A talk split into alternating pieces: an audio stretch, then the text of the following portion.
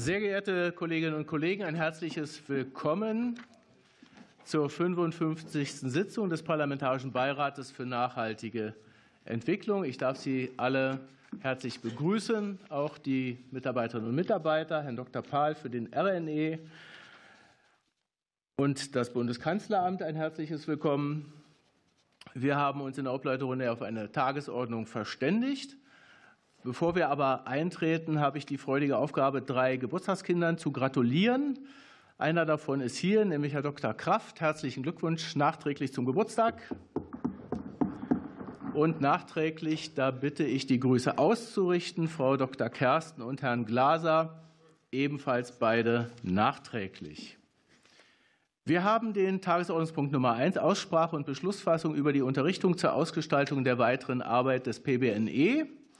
Ich kann darauf hinweisen, dass am Freitag die Beratung im Plenum zur Halbzeit der Agenda 2030 verbunden wird mit unserer Unterrichtung, die wir heute besprechen und dann voraussichtlich auch beschließen werden.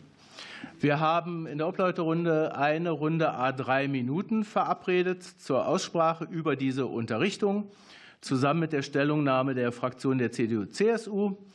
Beide Vorlagen sind mit Drucksachennummer 202694 und 202695 verteilt worden. Wir beginnen mit der Aussprache. Wir haben keine Reihenfolge dafür festgelegt. Ich würde mal sagen, ich gehe vielleicht nach der Größe der Fraktionen. Wenn alle einverstanden sind, fangen wir mit der SPD an. Herr Blankenburg, bitte. Vielen Dank, Herr Vorsitzender. Ähm, vielen Dank äh, möchte ich an ähm, zu Beginn erstmal an die anderen Kolleginnen und Kollegen aus den anderen Fraktionen ähm, äh, richten, denn die Frage, wie entwickeln wir den Parlamentarischen Beirat weiter, die beschäftigt uns ja nicht nur in dieser Legislaturperiode, sondern auch in den vergangenen hat das unsere Vorgängerinnen und Vorgänger immer wieder beschäftigt. Ähm, und immer wieder sind viele Papiere äh, geschrieben worden, die dann aber nicht in die Umsetzung gekommen sind. Und ich glaube, wir haben ähm, diesmal und deshalb der Dank an die Kolleginnen und Kollegen, äh, einen Vorschlag gemacht. Ja, er ist äh, nicht so weitreichend wie in den vergangenen Legislaturen, aber durchaus so, dass ich glaube, dass möglichst viel daraus umgesetzt werden kann. Ähm, was bringt uns das weitreichendste Papier, wenn am Ende nichts davon in die Realität umgesetzt wird? Ähm, und äh, deshalb, ähm, ja, finde ich, wir haben hier mit konkreten Vorschlägen, wie wir unsere Arbeit in den bestehenden Strukturen ähm, verbessern können, sichtbarer machen können, einen guten Vorschlag vorgelegt mit der Frage, ähm, ja, wie beteiligen wir die Öffentlichkeit mit der Frage, ähm, was schauen wir uns hier tatsächlich auch an? die Kolleginnen und Kollegen, die regelmäßig die Nachhaltigkeitsprüfungsbewertung machen, äh, die wissen, naja, richtig fachlich kommen wir da nicht rein und gucken wir uns Gesetze nicht an. Und das möchten wir eben ändern mit auch äh, einer materiellen Prüfung von ausgewählten Gesetzesvorhaben. Ähm, aber wir möchten auch, ähm, ja, dass wir uns nicht nur anschauen, was passiert denn ähm, bevor wir einen Beschluss fassen, sondern wir wollen uns auch äh, hinterher anschauen in Spending Reviews, wofür ist das Geld eigentlich ausgegeben worden? War das nachhaltig oder können wir nicht auch noch mal eine Nachbetrachtung machen, dass wir äh, bei der äh, Aufstellung von, von, von, von neuen Haushalten dann tatsächlich auch Geld nachträglich noch mal umverteilen? Das sind nur zwei Beispiele aus diesem Papier. Ähm, und äh, ja, für diese ja doch sehr intensive Beratung, ähm, aber am Ende dann doch äh, innerhalb ähm, der demokratischen Fraktion einvernehmlichen, fast einvernehmlichen, möchte ich mich an dieser Stelle bedanken. Vielen Dank, Herr Blankenburg. Ich schaue mal zu der CDU-CSU. Es spricht Herr Schreiner. Ja, liebe Kolleginnen und Kollegen, auch die, die ich noch nicht gesehen habe, ein gutes neues Jahr. Man darf sich ja noch wünschen.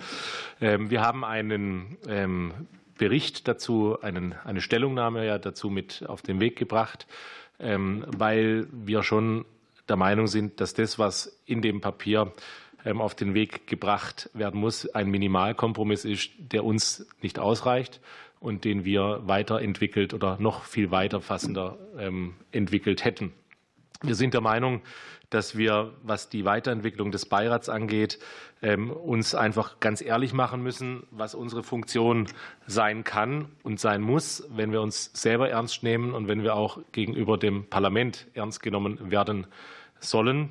Ähm, und wir sind ein ähm, Beirat, der in der praktischen Ausstattung, und das merken wir ja alle hin und wieder, auch wenn es um Rednereinladung und um andere thematischen ähm, Beschäftigungen geht, gegenüber der Regierung vielleicht einfach zu kurz kommt und nicht richtig wahrgenommen wird. Und deshalb sollte aus unserer Sicht wirklich auch diese, und das möchte ich in den Mittelpunkt stellen, dieses Nachhaltigkeitscontrolling ähm, der Schwerpunkt unseres Beirates sein. Ähm, das ist unsere Aufgabe, dass wir als Querschnittsthema über alle Themen hinweg in alle Ministerien das Regierungshandeln unter diesen Gesichtspunkten auch ja, controllen und kontrollieren können, ob dort ähm, wirklich auch das Thema Nachhaltigkeit die angemessene Berücksichtigung findet. Ich glaube, dass wir mit, dem, mit der Fortschreibung der deutschen Nachhaltigkeitsstrategie ja bewusst auch ein Instrument haben, was nicht nur an einer Legislaturperiode festhält oder an Regierungsmehrheiten, die kommen und gehen, wie wir das ja auch immer alle miterleben, sondern dass das auch Dinge sind, die ja den Kompromiss in der Sache über Wahlperioden hinweg auch ähm, Bestand haben sollten, aber dass sie dann eben auch, weil wir es ernst meinen mit künftigen Generationen, zu Recht auch kontrollierbar sein müssen. Und dass es eben nicht nur davon Abhängigkeit, äh, abhängig sein kann, passt es gerade auf die Tagesordnung einer äh, Regierung oder ja, ich mache mir da insgesamt auch um unser Thema ein bisschen gerade Sorgen, weil es natürlich gerade eine andere Agenda gibt auf der Welt. Das wissen wir alle und wir alle wissen, wie schwierig das ist, in unseren Fraktionen für unser Thema oft zu werben. Aber gerade bei dem Thema ist es wichtig, dass man über Wahlperioden hinweg am Ball auch bleibt. Wir fordern auch deshalb, dass wir oder wir fordern den Deutschen Bundestag auf, so muss man es ja richtig formulieren, dass wir den Beirat zu einem Ausschuss für nachhaltige Entwicklung und Zukunftsfragen umwandelt und auch aufwertet, dass wir dann als Gremium, als eines ständigen Ausschusses des Bundestags auch in der Geschäftsordnung des Deutschen Bundestags verankert sind, dass wir dort einen Querschnittscharakter haben. Es ist vergleichbar mit dem Ausschuss für die Angelegenheiten der Europäischen Union.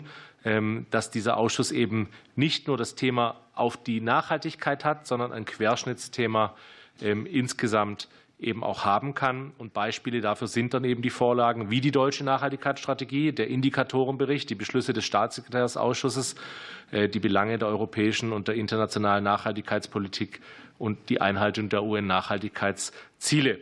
Und deshalb geht uns dieses ursprüngliche oder dieses eigentliche Papier ähm, nicht weit genug. Deshalb haben wir eine extra Stellungnahme mit dazu auf den Weg gebracht. Vielen Dank, Herr Schreiner. Damit sind wir bei Bündnis 90 Die Grünen. Und es ist an der Reihe Frau Ganserer. Ja, danke, Herr Vorsitzender, liebe Kolleginnen und Kollegen.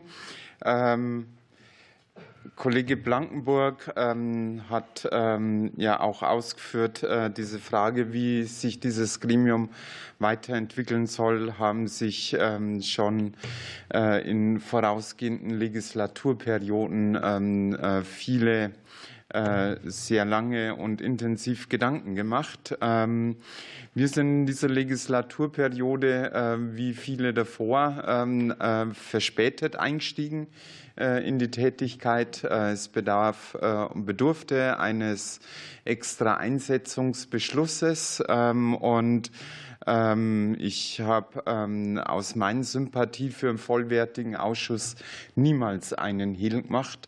Aber wir haben uns hier ja auch äh, mit äh, externen VertreterInnen äh, getroffen und dieses Konsensprinzip, und das erlebe ich hier schon. Das ist manchmal sehr anstrengend, wenn es darum geht, im Konsens Positionen zu finden. Demokratie ist nie einfach, ist nie bequem, ist immer anstrengend. Aber das, glaube ich, ist schon ein besonderes Gut dieses Gremiums. Äh, und äh, das hat äh, mich dann am Ende auch dazu geführt, diesen gemeinsamen Konsens, äh, die konkrete Forderung. Wir wollen noch in dieser, eben noch in dieser Legislaturperiode Aufnahme in die Geschäftsordnung, damit eben in der nächsten Legislaturperiode sich nicht das nochmal wiederholt, ähm, sondern der PBNE von vornherein klar ist, der PBNE ist zu besetzen wie ein vollwertiger Ausschuss und kann dann auch gleich von Anfang der Legislaturperiode seine Arbeit aufnehmen. Aber es ist nicht nur die Frage, welcher äh, Status hat dieses Gremium, sondern welche Kompetenzen. Und äh, die materiell-rechtliche Prüfung ähm, der ähm, Nachhaltigkeit äh, der ähm, Gesetzesvorlagen halte ich für eine ganz wesentliche Sache. Und hier haben wir im Konsens, einen starken Konsens, dass wir uns das wünschen. Und von dem her, glaube ich, ist das ein sehr guter, konkreter Beschluss oder Unterrichtung, die wir da da vorlegen können, äh, hinter der ich auch äh, äh, mit gutem Gewissen stehen kann. Vielen Dank, Frau Ganserer. Wir gehen weiter zur FDP. Und für die FDP spricht Frau Willkommen.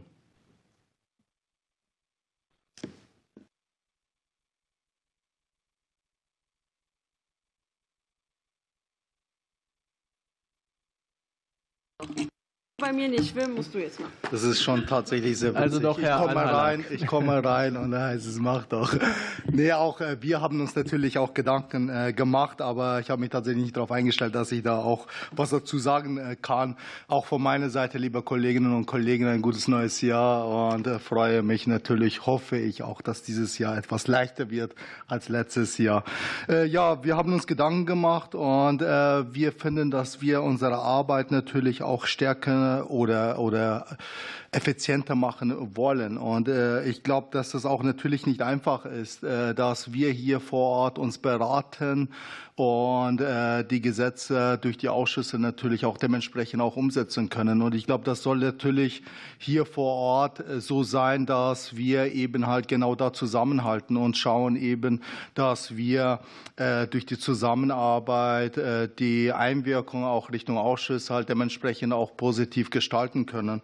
Äh, von meiner Seite ist das jetzt eigentlich alles gesagt. Äh, sollte, noch ich, sollte ich noch irgendwas übersehen haben, bitte ich um Korrektur von der Kollegin. Ansonsten vielen Dank und freue mich auch natürlich, dass es heute auch so beschlossen wird.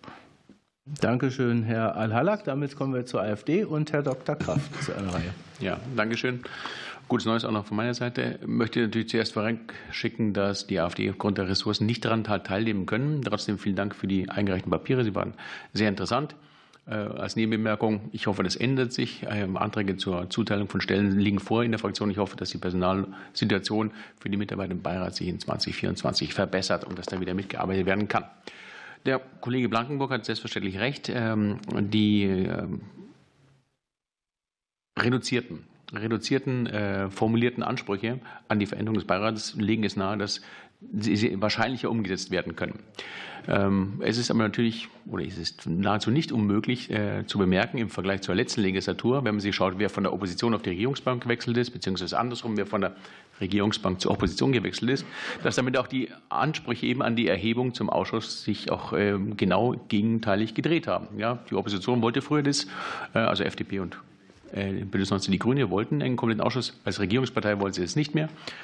Union wollte letzte Legislatur wollte keinen Ausschuss haben. Jetzt von der Oppositionsbank will man das wieder. Also ich komme nicht umhin, das zu bemerken. Und die Frage ist dann, wie das aussehen soll.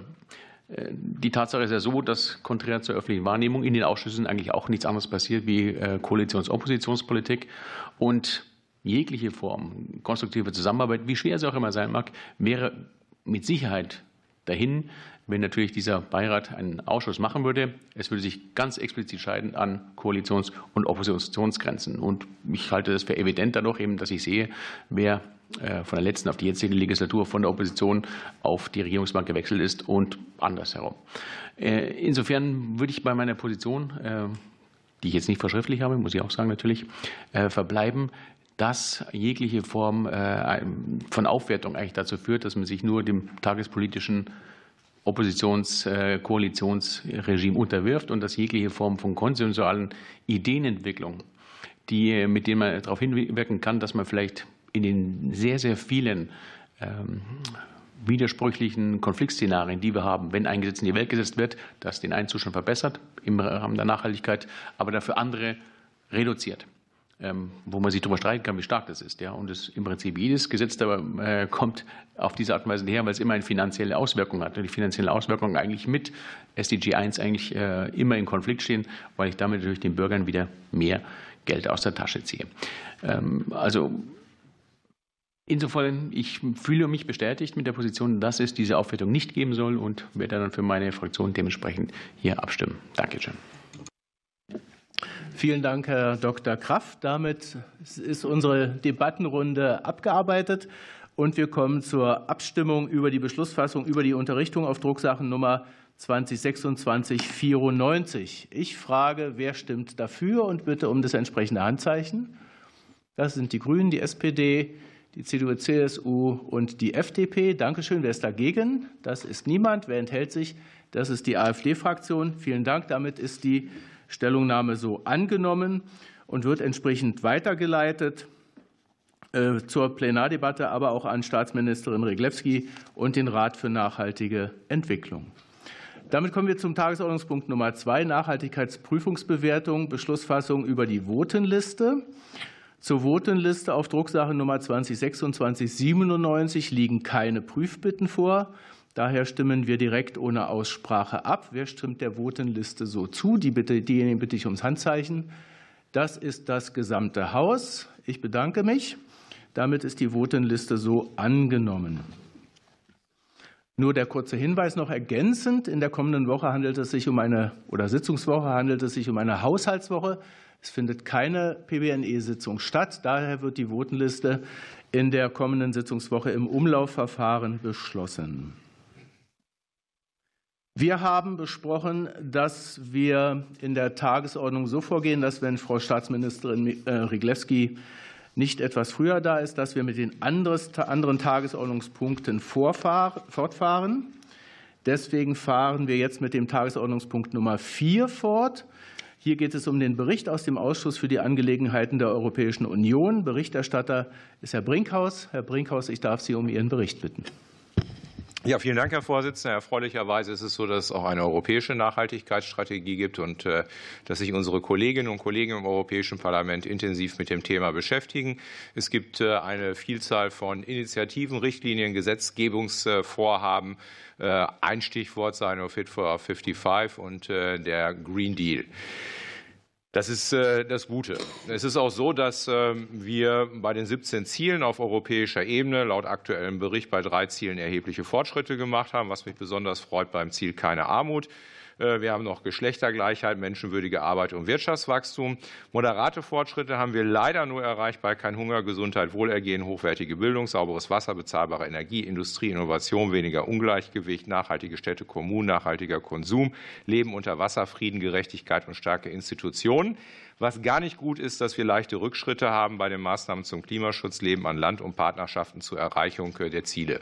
Das Europäische Parlament, und ich schilder das deswegen, weil wir ja eigentlich eine Brückenfunktion als äh, Europaausschuss zum Europäischen Parlament haben, hatte auch Forderungen aufgestellt. Sie möchten einen neuen Ordnungsrahmen und ein hochrangiges Kommissionsmitglied, das für die Umsetzung dieser Sachen verantwortlich ist. Also eigentlich so, wie wir das hier auch wollen, vielleicht noch etwas hochrangiger, als das äh, der Fall ist.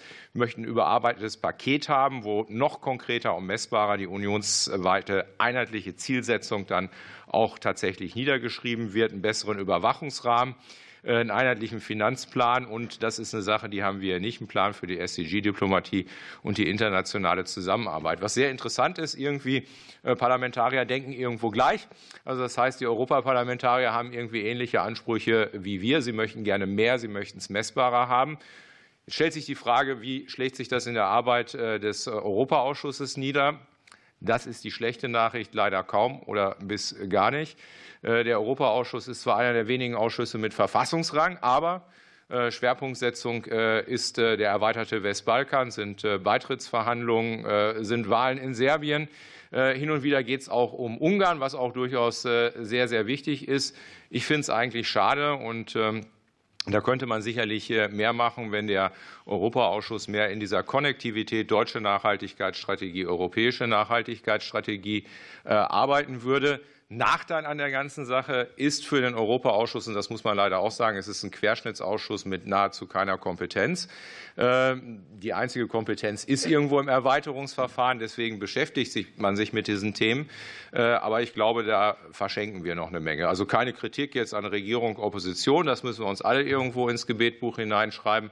Aber man könnte an der Stelle wirklich mehr machen, weil nicht nur im Bereich Klima und Umwelt, sondern auch im Bereich Soziales und auch in anderen Bereichen durchaus erhebliche Initiativen auf europäischer Ebene da sind, äh, wo man versucht, Nachhaltigkeit äh, voranzutreiben.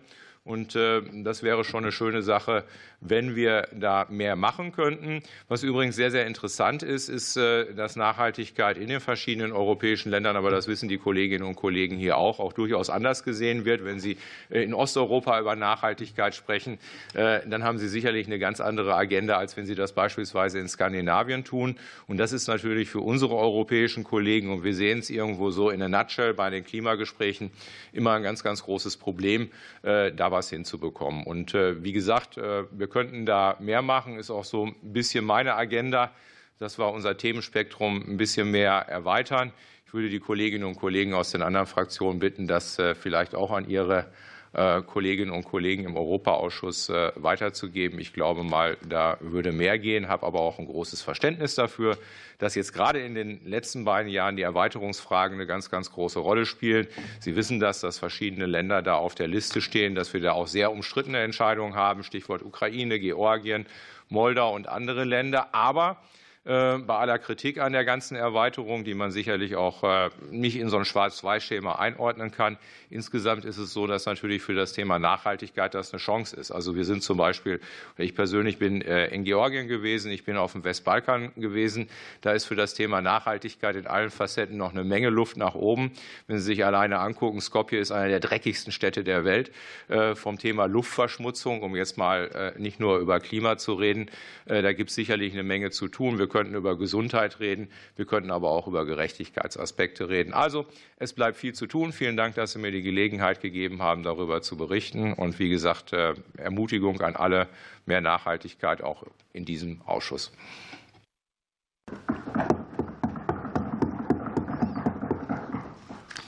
Ein herzliches Dankeschön für Ihren Bericht. Ich schaue mal in die Runde. Das war ja sehr komprimiert, so ein bisschen Druckbetankung, sage ich jetzt mal. Äh, und es gibt wahrscheinlich eine ganze Reihe von oder zahllose Anknüpfungspunkte, wo man noch mal das ein oder andere erfragen könnte. Ich schaue mal in die Runde. Gibt es eine Rückfrage? Das ist im Moment nicht der Fall. Dann hätte ich eine Rückfrage tatsächlich, weil ich finde das ungemein spannend. Insbesondere sozusagen, ähm, wenn Sie sagen, ein Hauptpunkt sind immer sozusagen die Erweiterungsfragestellung. Und ich habe so auch bei Ihrer Aufzählung nochmal der SDGs, wenn man sich das mal anschaut, viele der SDGs sind ja auch, ich sage jetzt mal, haben ja auch eine Korrespondenz mit Aufnahmekriterien. Also Sie haben auf den ganzen sozialen Bereich hingewiesen, aber auch sowas wie Rechtsstaatlichkeit, diese ganzen Justizfragen, die damit zusammenhängen. Ähm, nur schreibt man nicht immer Nachhaltigkeit dran. Ne? Das wird ja sozusagen fachlich diskutiert. Aber würden Sie diese Einschätzung teilen? Dass, also Sie haben gesagt, es ist eine Chance für Nachhaltigkeit. Insgesamt glaube ich, äh, Staaten, die sich auf diesen Weg machen, Mitglied werden zu wollen, müssen im Grunde doch viel nachhaltiger werden, auch wenn man es mit diesen SDGs abgleicht. Oder sehe ich das falsch? Ja, ganz klar. Also ich meine, wenn Sie die einzelnen Kapitel der Beitrittsverhandlungen nehmen, die dann also auch entsprechend durchgeführt werden, da könnte man oft auch irgendwo äh, den Aufkleber Nachhaltigkeit dran machen. Das ist insofern äh, auch ganz gut. Wir müssen aber, wenn wir uns jetzt auf Beitritt konzentrieren, aber auch ganz klar eins sagen. Auch das verschiebt wieder Mehrheitsverhältnisse innerhalb der Europäischen Union. Und Länder, äh, jetzt gehe ich mal speziell auf den Umwelt- und den Klimabereich ein, wo mir das auch wirklich Sorgen macht. Das haben wir ja auch bei den Verhandlungen jetzt gesehen, beim Emissionshandel und bei verschiedenen anderen Sachen.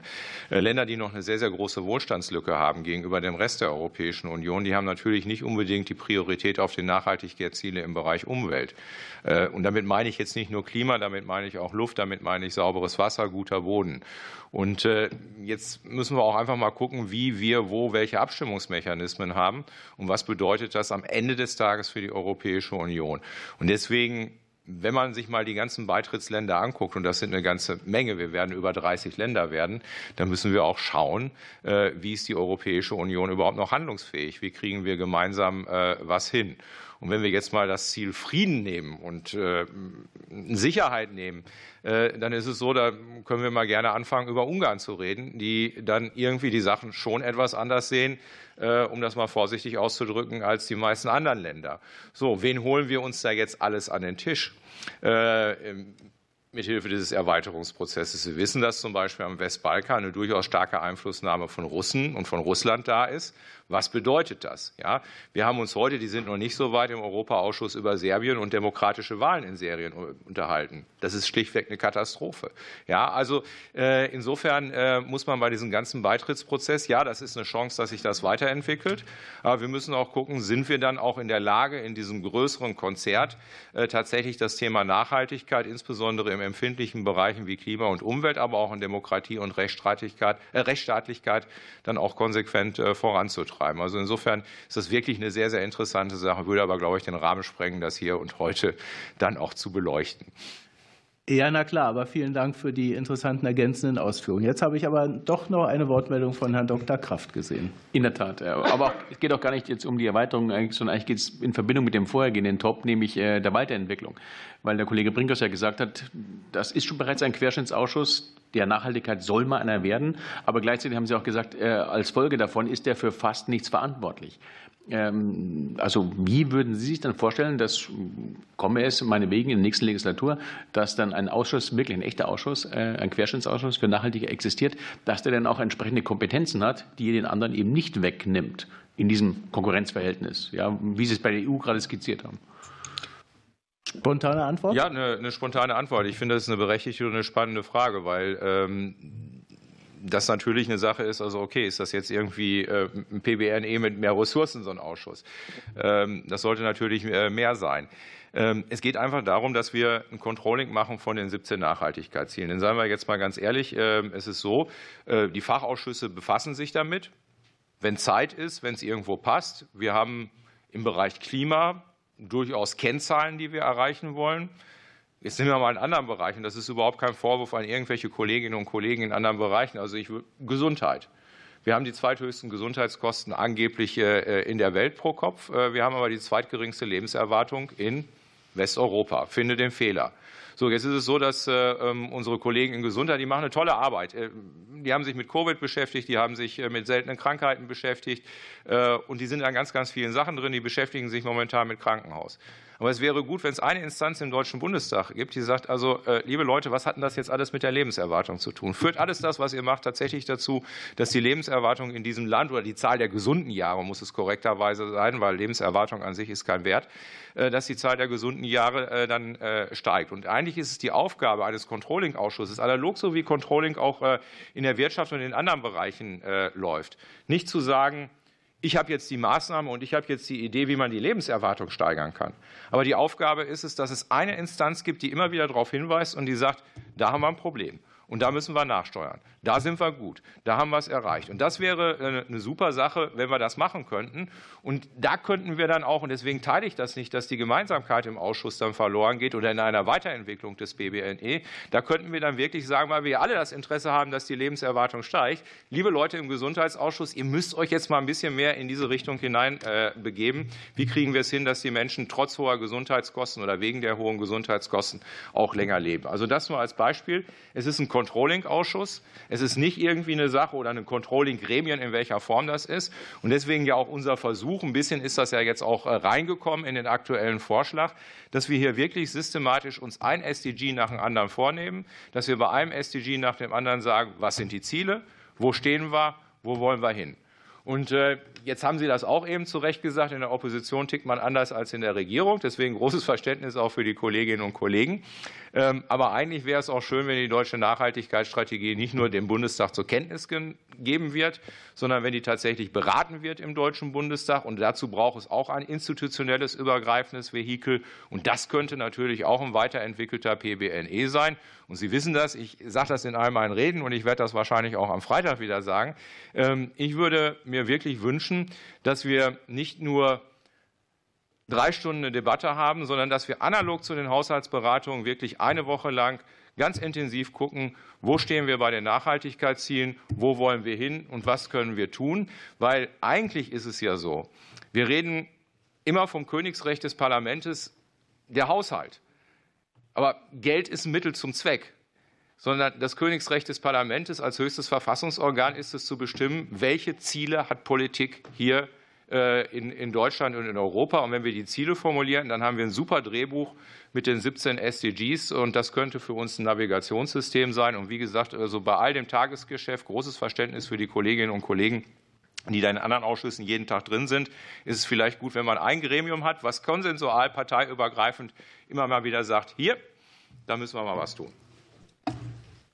Vielen Dank, sehr geehrter Herr Brinkhaus. All diese Fragen werden uns weiter beschäftigen an dieser und an vielen anderen Stellen. Deswegen ein herzliches Dankeschön für diesen Überblick. Und wie auf den Punkt ist unsere Staatsministerin bei uns eingetroffen. Liebe Sarah Riglewski, ein herzliches Willkommen in unserer Runde. Danke für die Einladung. Äh, gerade noch ein bisschen sortieren ist ja. völlig in Ordnung. Wir sind ja im Moment in der besonderen Situation, dass wir eine namentliche Abstimmung erwarten in ein paar Minuten.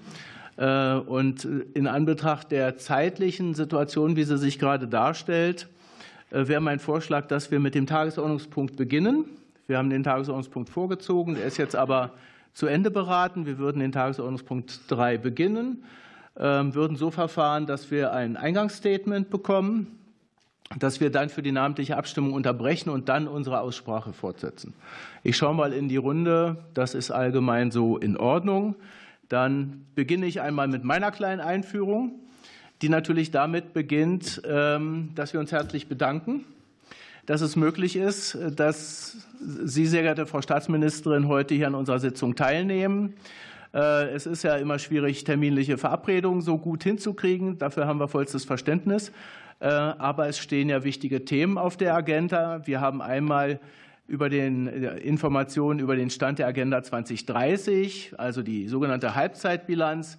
Und wir sprechen über die Weiterentwicklung der deutschen Nachhaltigkeitsstrategie. Zu beiden Punkten wünschen wir uns ein paar Ausführungen und dann die entsprechende Aussprache. Die Zwischenbilanz der Agenda 2030 ist, glaube ich, für uns alle nicht ganz so erfolgreich, wie wir uns das vorgestellt hätten im Idealfall. Äh, und auf der anderen Seite, wir haben es gerade mit Europa ein bisschen andiskutiert, die internationale Situation ähm, wirft uns ja auch eher zurück, als dass sie uns vorwärts bringt, auch wenn wir uns als Bundesrepublik Deutschland natürlich für verstärkte internationale Anstrengungen und Kooperation einsetzen.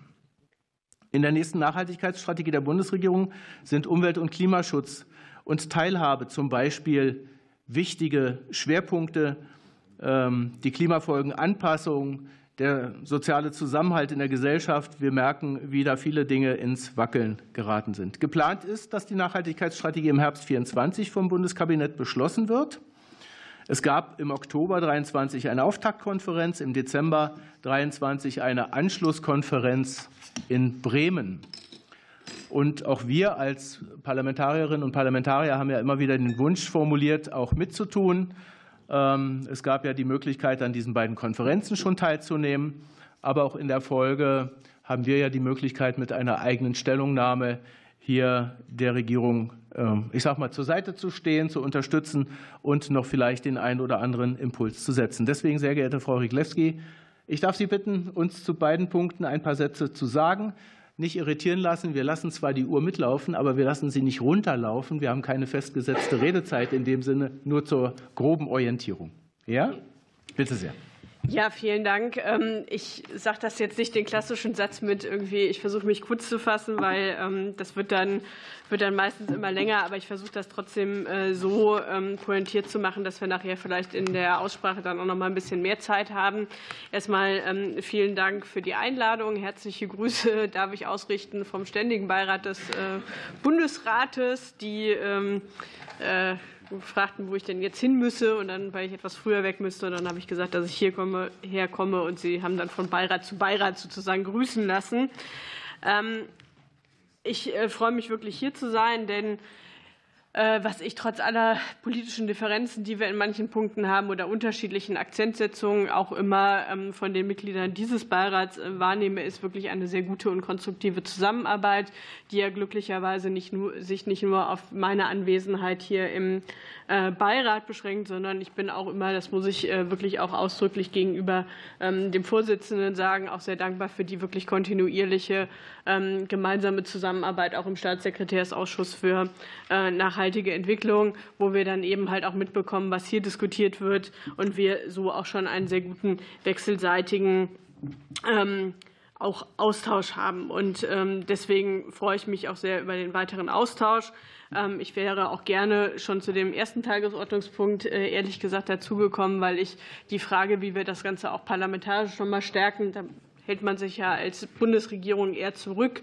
Aber ich finde, ähm, das sind in der Tat auch wichtige und ähm, interessante Punkte, die halt ja auch viel damit zu tun haben, wie kriegt man das hin, einfach ein Schwerpunktthema, wie es Nachhaltigkeit auch ist, ähm, so pointiert trotzdem zu bekommen, dass man dann auch den Finger an den richtigen Stellen auch in die Wunde legen kann.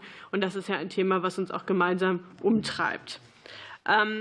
Bevor ich jetzt ganz konkret auf die Schwerpunkte auch eingehe, möchte ich doch zwei kurze Vorbemerkungen machen. Wir diskutieren ja in diesen Tagen sehr viel über Politikverdrossenheit. Ähm, das ist ja vielleicht nicht nur das Thema dieser Tage, sondern seitdem ich mich politisch engagiere, höre ich immer wieder, es gibt Politikverdrossenheit. Ähm, das äh, mag sicherlich auch so stimmen. Ähm, aber ich glaube, wir merken alle, dass es doch auch den Wunsch gibt, bei vielen Menschen tatsächlich auch positive Botschaften und Zukunftsbilder zu entwickeln. Und Nachhaltigkeit ist halt hier tatsächlich ein Punkt, ähm, wo sich auch viele tatsächlich hinter versammeln können, wo wir, auch wenn wir das ganze Thema der Agenda 2030 auch sehr ernst nehmen, sehen, es ist ein Thema, was uns auch global zusammenhält und was mir immer an der Stelle äh, sehr wichtig ist, gerade im Hinblick auf die SDGs Häufig gibt es ja so ein, so ein Narrativ, das ist ein Thema, wo es darum geht, nur um Entwicklungszusammenarbeit und darum, irgendwo ähm, weit entfernten Weltregionen ähm, dort das Leben besser zu machen. Aber äh, es ist tatsächlich ja ein umfassender globaler Ansatz, der uns tatsächlich auch Aufgaben nicht nur für unsere Rolle in der Welt, sondern auch für die Frage gibt, wie wir eigentlich in Deutschland auch konkret Politik für die, äh, für die Menschen hier gestalten. Gleichzeitig ist äh, die Agenda 2030 die Erkenntnis und das Versprechen, dass wir dieses bessere Leben sowohl hier als auch in, ähm, in der ganzen Welt nur gemeinsam hinkriegen. Das ist äh, ein sehr globaler Ansatz und das ist auch richtig. Wir haben alle erlebt, äh, Stichwort Lieferketten, ähm, Stichwort äh, Krieg in der Ukraine, Stichwort Klimaschutz, ähm, dass wir alle voneinander abhängig sind, dass wir einander brauchen. Und deswegen bin ich, da, bin ich da auch so überzeugt davon, dass wir hier ein Thema haben, was man auch wirklich positiv nutzen kann. Und wir merken ja auch, dass es ein Thema ist, was auch viele Menschen bewegt und ähm, wo auch viele Menschen aktiv werden. Wir haben eine ganze Reihe von äh, auch privaten Initiativen zum Thema Nachhaltigkeit in ganz Deutschland. Ähm, etwas, was auch sehr, sehr anerkennenswert ist, wo die Ansätze vielleicht nicht immer allem und die Definition nicht immer all dem entspricht, was wir jetzt genau darunter fassen würden. Aber das finde ich an der Stelle äh, auch erstmal zweitrangig. Ähm, und ich habe auch diesen Schwung auch erlebt bei den beiden Konferenzen, den wir jetzt zum Auftakt der deutschen Nachhaltigkeitsstrategie ähm, gemacht haben, wo wirklich auch breit Leute teilgenommen haben. Wir hatten äh, deutlich mehr Anmeldungen, als wir ähm, dann Teilnehmerinnen und Teilnehmer realisieren konnten. Und äh, auch wenn beide Konferenzen einen sehr unterschiedlichen Schwerpunkt hatten, war das äh, doch beide Male sehr gut besucht.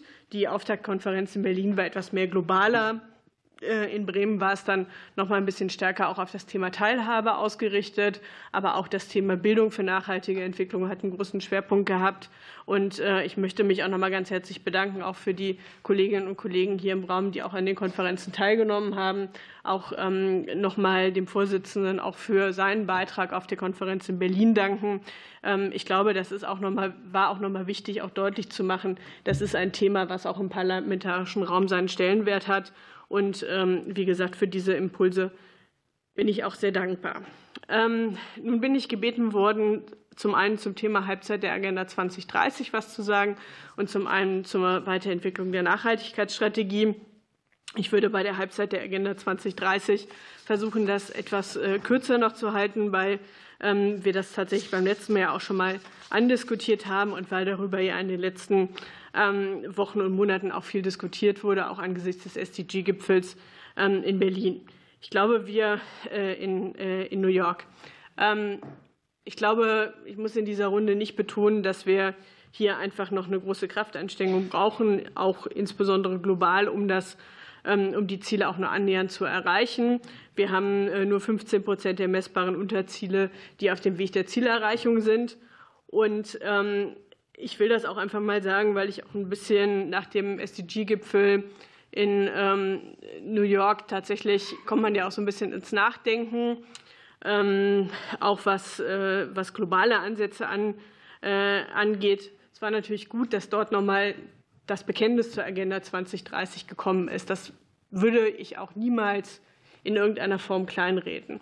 Gleichzeitig hat man aber schon auch gemerkt, dass natürlich dieser Schwung auch ähm, bei einem Thema, was so lange auch angelegt ist, den aufrechtzuerhalten, schwierig ist.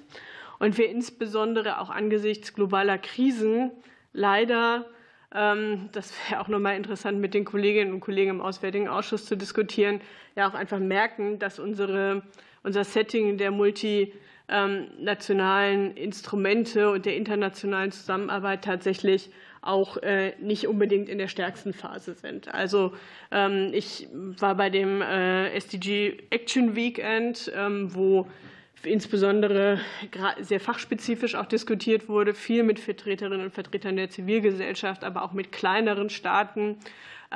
Und es war so, dass nicht besonders viele ähm,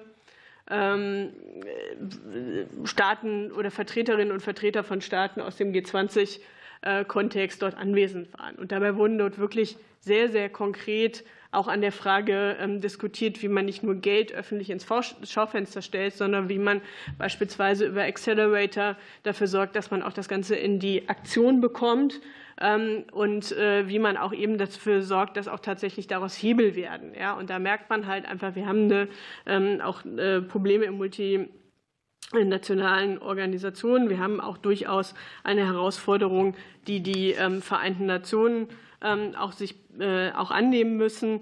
Es waren jetzt auch, ähm, es war gut, dass der Bundeskanzler da war, es war gut, dass der amerikanische Präsident da war, aber ich sage mal so, ansonsten äh, waren jetzt auch nicht so viele Staatschefs wirklich großer, auch finanzstarker Staaten auch vertreten. Und das ist natürlich auch, ähm, auch ein gewisses Problem.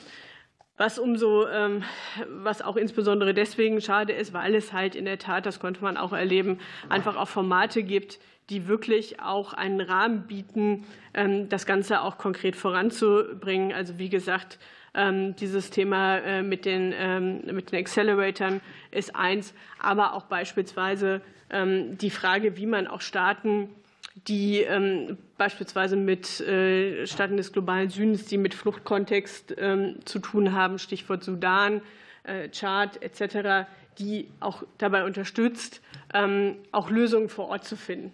So. Und ähm, das heißt, es gibt Wege, aber wir müssen eben halt auch gucken, äh, wie wir hier auch die, ähm, die Basis dafür legen, weil, wie gesagt, uns rennt die Zeit davor. Und ähm, insofern müssen wir hier dann auch, ähm, auch gucken, wie wir da auch weiter äh, wirken können. Was deutlich wurde, ist, es gibt große Erwartungen an Deutschland. Ähm, es wird auch gesehen, was wir tun. Das wurde auch sehr, sehr deutlich. Aber es wird auch von uns erwartet, dass wir hier auch tatsächlich eine, äh, eine, stärkere, eine noch stärkere Rolle, auch was Orientierung und Führung, ich sage das ganz bewusst, auch Führung angeht, äh, auch, auch gesehen wird und auch eingefordert wird. Und deswegen war es auch gut, dass wir auch schon auch sagen konnten, dass wir die Zusagen beispielsweise, was das Thema internationale Klimafinanzierung angeht, eben halt auch einhalten konnten. Und ähm, wir eben beispielsweise aber auch bei einem Thema, was eine große Rolle gespielt hat, die Frage Verschuldung etc., ähm, auch welche äh, auch äh, eines der Staaten sind, die hier auch stark dahinterher sind, beispielsweise auch überschuldeten ähm, oder noch nicht überschuldeten, aber stark verschuldeten Ländern auch die Möglichkeit zu geben, eben halt diese Verbindlichkeiten eben äh, auch umzuwandeln. Und wir, dass wir uns auch im Kontext des G20 Debt Framework hier auch engagieren. Ähm, wie gesagt, wir brauchen äh, trotzdem äh, mehr Tempo und müssen hier eben halt auch auf den verschiedenen Ebenen auch, ähm, auch arbeiten und äh, ja. Äh, und dann schauen, ähm, wie wir hier auch gerade auch im europäischen Kontext schauen, dass wir noch mehr Verbündete auch bekommen. Das Thema mehr Tempo war auch einer der Gründe, warum wir letzten Herbst dann auch als Bundesregierung gesagt haben, wir möchten einen sogenannten doppelten Halbzeitbeschluss fassen, wo wir zum einen einmal auch nochmal wirklich ganz bewusst gesagt haben, wir möchten das Thema auch ähm, in die, nochmal stärker in die Öffentlichkeit holen, weil viel von dem, wie wir es diskutieren, auch häufig sehr technisch ist. Wir haben ein großes ähm, Rahmenwerk, wo wir auch Indikatoren monitoren etc., äh, was aber, glaube ich, vielen auch nicht bekannt ist. Und ähm, uns war halt eben auch wichtig, äh, deutlich zu machen, wie wir auch die Agenda 2010 und die SDGs auch in das politische Handeln der Bundesregierung einpflegen.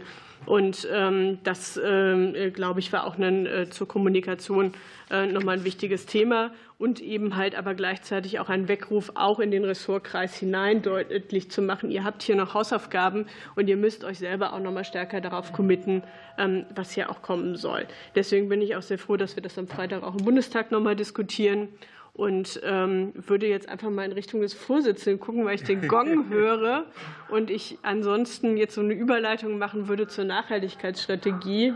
Das äh, ja, dann schlage ich vor, unterbrechen wir an der Stelle die Sitzung, sonst werden wir alle hier zu nervös und können uns nicht mehr konzentrieren. Äh, wir haben es jetzt zwölf Minuten vor 18 Uhr. Ich schlage vor, dass wir um 18.05 Uhr fortfahren. Dann haben wir alle, haben alle ganz in Ruhe Zeit, an der namentlichen teilzunehmen und in Ruhe wieder zurückzukehren. Ich unterbreche hiermit die Sitzung. Ja, ja das passt ja, doch ganz gut. Das ist gut. Genau. War eine, war eine gute Entscheidung. Fast, als ob so gut geplant war von der, vom Zeitablauf. Das ist fast. Ja, ich habe das, hab das geahnt.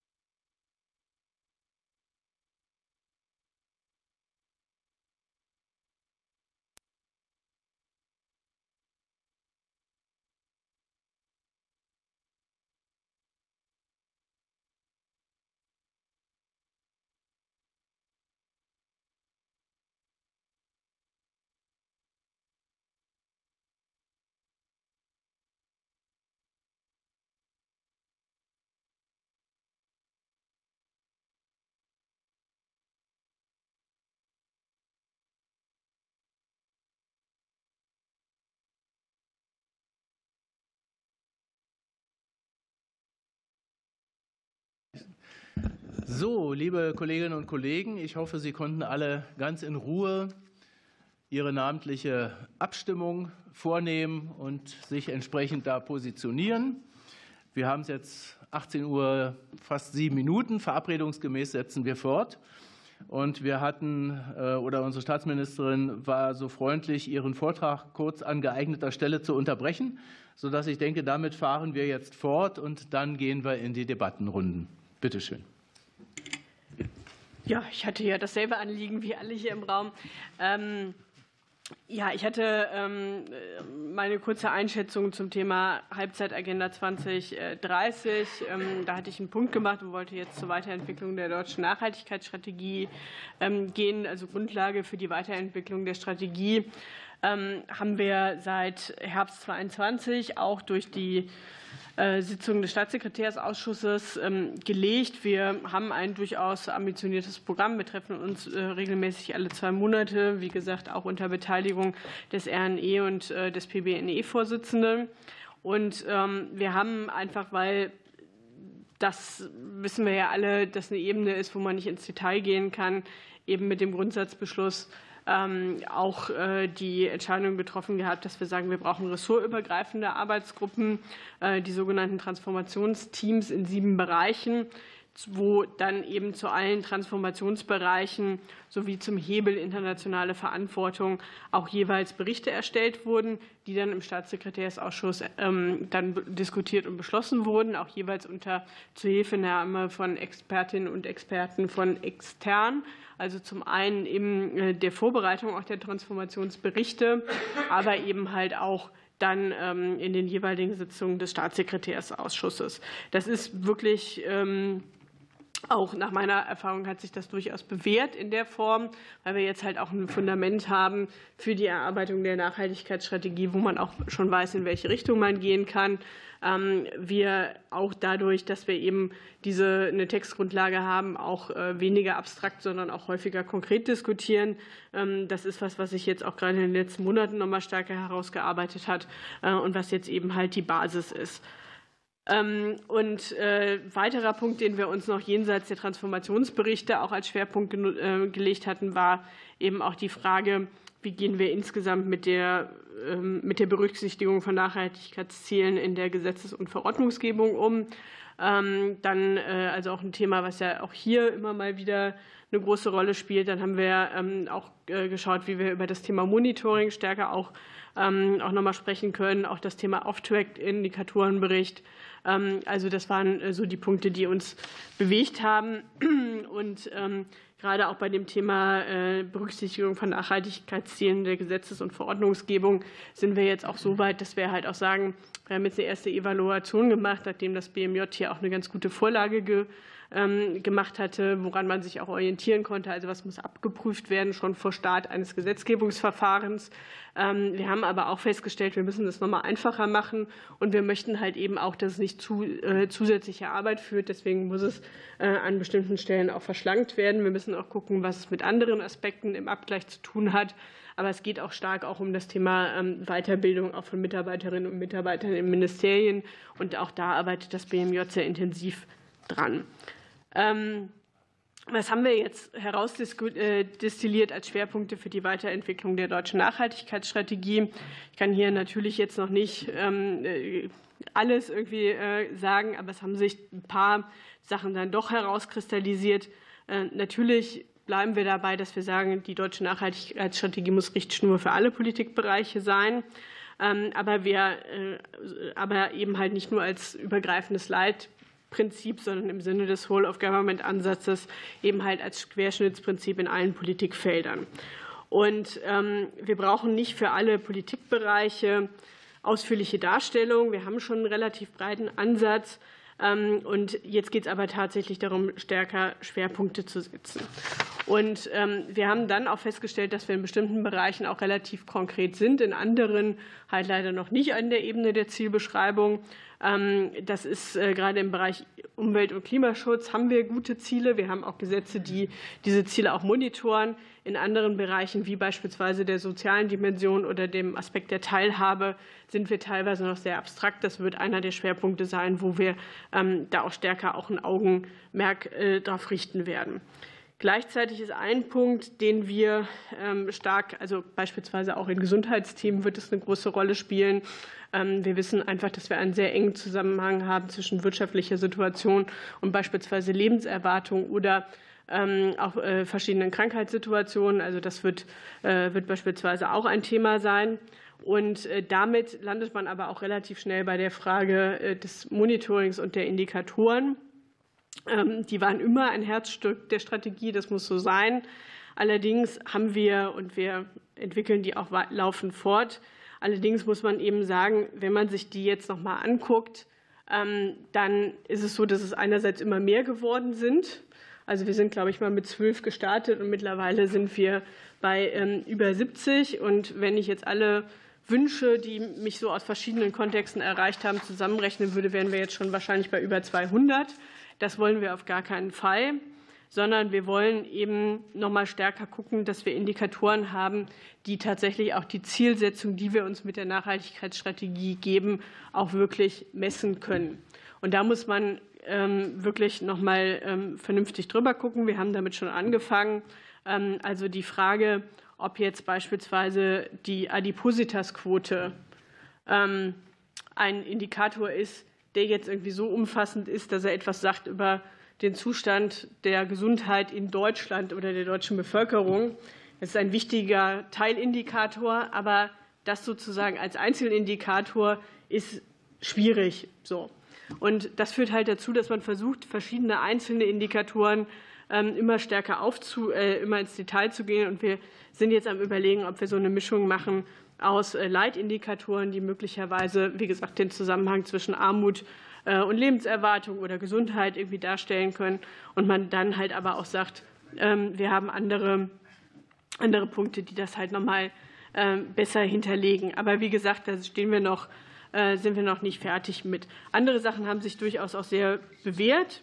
Ähm, und äh, da sind wir aber auch in intensiven Diskussion, beispielsweise auch mit dem Statistischen Bundesamt, weil es geht ja auch darum, dass wir Dinge auch tatsächlich ähm, messen können.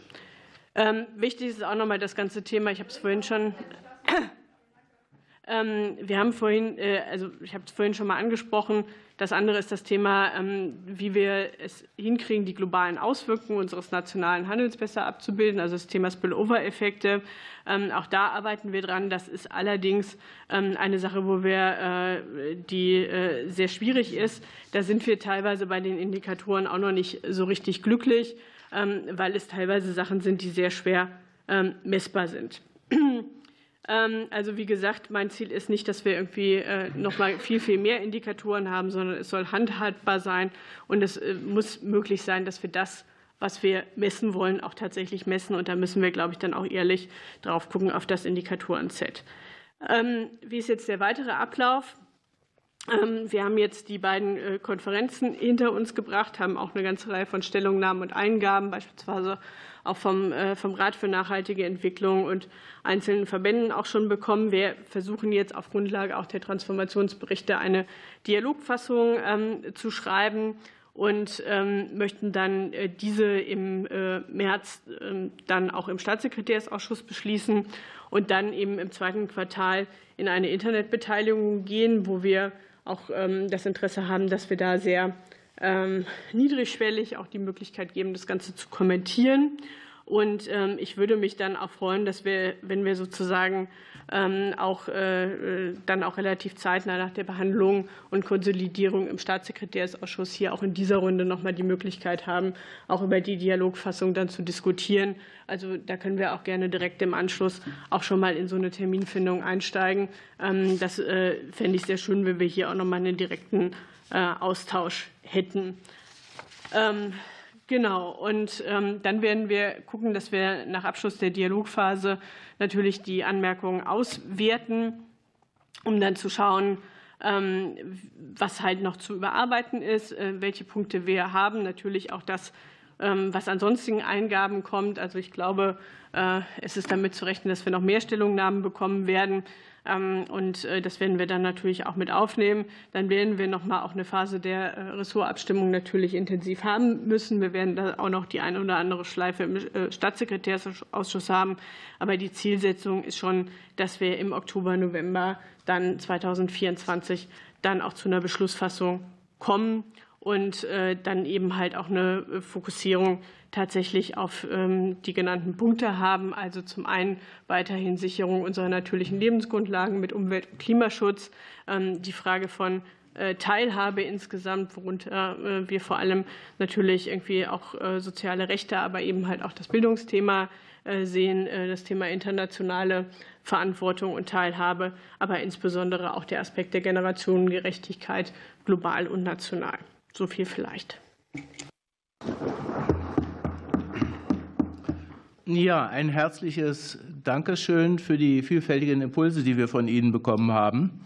Äh, tatsächlich eine Mammutaufgabe und äh, ich selber halte mich mal für den Moment zurück mit meinen Fragen, auch wenn ich selbst welche hier in petto habe. Ähm, aber ich schaue mal in die Runde. Wir haben ja keine festgelegte Redereihenfolge, sondern ich gehe ja nach den Wortmeldungen vor, wie sie mir eben auffallen. Und da habe ich jetzt schon mal fast alle. Herr Balankenburg hat, glaube ich, zuerst gezuckt, Herr Dr. Kraft, Herr Schreiner, Herr Steffinger, Frau Ganserer und Frau Rudolph. Bitte in der Reihenfolge. Herr Blankenburg. Vielen Dank, Herr Vorsitzender. Vielen Dank, Frau Staatsministerin, für ähm, ja, den, den, den Impuls und auch ähm, ja, die unterschiedlichen Aspekte, die Nachhaltigkeit ja immer hat, sind Sie gut darauf eingegangen. Zum einen die internationale Perspektive, aber auf der anderen Seite natürlich auch, was bedeutet das für uns in der Weiterentwicklung der deutschen Nachhaltigkeitsstrategie.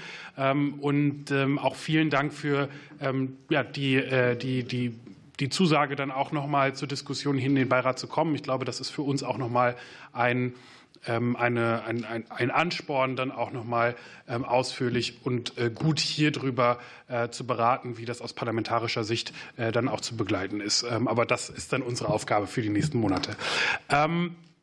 Ich hätte die konkrete Frage. Sie haben ja eben gerade schon für die deutsche Nachhaltigkeitsstrategie konkret, ähm, sehr konkret gesagt, okay, was wollen Sie da angehen, auch, sich auch die, die Indikatoren nochmal angucken. Ich hätte noch mal eine Frage zu den sechs Transformationsbereichen, die ja auch eine wichtige Rolle spielen. Ähm, denn, und das haben Sie ja auch im, im Herbstbeschluss ähm, formuliert, neben diesen bekannten sechs Transformationsbereichen wollen Sie sich auch auf sogenannte Hebel ähm, fokussieren. Können Sie da vielleicht noch mal ähm, etwas zu sagen? Was sind diese Hebel für die deutsche Nachhaltigkeitsstrategie und auch die Nachhaltigkeitsarchitektur? Nur ganz kurz, ich vergaß zu sagen, Frage plus Antwort zusammen fünf Minuten möglichst. Okay. Und die Uhr läuft in diesem Fall jetzt runter. Okay, gut. Ähm, ja, also die Hebel ähm, sind äh, zum einen der internationale Bereich.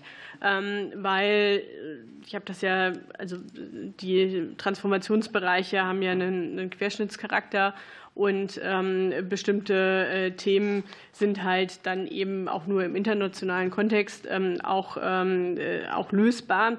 Da sind, äh, ist zum einen das, was ich auch angesprochen habe, dass wir uns natürlich darum äh, kümmern wollen, wie wir auch die verschiedenen multilateralen Organisationen, die wir haben, auch ähm, stärken können, weil wir hier tatsächlich einfach sehen, ähm, es gibt hier ein Problem in der Handlungsfähigkeit. Die Vereinten Nationen habe ich angesprochen.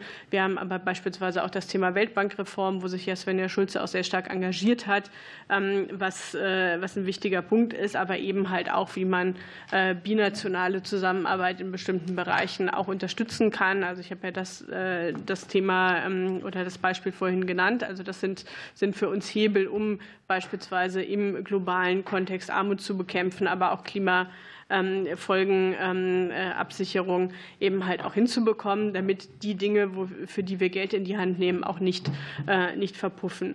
Und der zweite Punkt, Stichwort Geld, das ist der ganze Bereich äh, Finanzierung.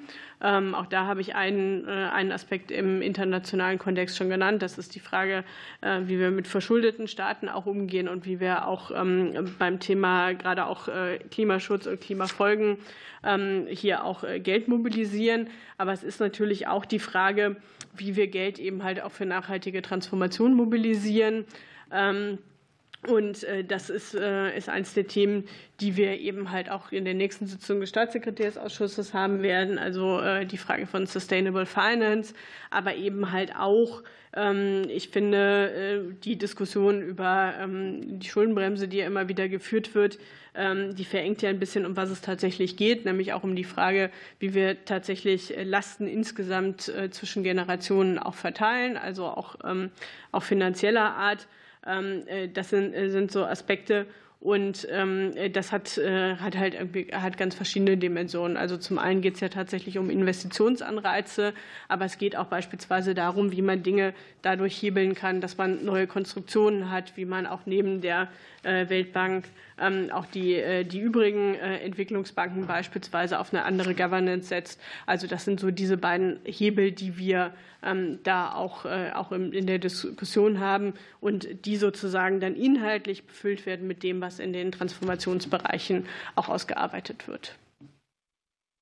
Dankeschön. Es besteht die Möglichkeit für eine kurze Nachfrage. Okay, merci. Dann habe ich Herrn Dr. Kraft und danach Herrn Schreiner. Ja, danke. Danke auch für den Bericht, ähm, weil Sie es angesprochen haben, die, die internationale Zusammenarbeit. Ähm, die Nachhaltigkeitsziele sind zwar formell alle gleichwertig, aber ich komme nicht umhin zu bemerken, dass einige so eine Art Grundvoraussetzung für andere sind, nämlich äh, namentlich Ziele 11 und 16, also die starken Institutionen und die Durchsetzung des Rechtsstaates. Ja, wenn ein Staat natürlich äh, nicht mehr lange ist, Recht und seine Politiken durchzusetzen, wie soll eine Nation sich auf einen nachhaltigen Pfad bewegen? Das ist durchaus auch inspiriert von ähm, meiner Mitgliedschaft im, im äh, parlamentarischen Parlamentariergruppe Mexiko. Mexiko leidet unter massiver Gewalt und unter großer mhm. Rechtsstaatlichkeit und die Aufklärungsquote für Kapitalverbrechen liegt, glaube ich, noch bei zwei Prozent. Das heißt, die mexikanische Regierung hat formell alles, was ein Rechtsstaat braucht, ist es aber nicht mehr in der Lage, in, auf den Gebieten der, mexikanischen Staaten das Recht durchzusetzen.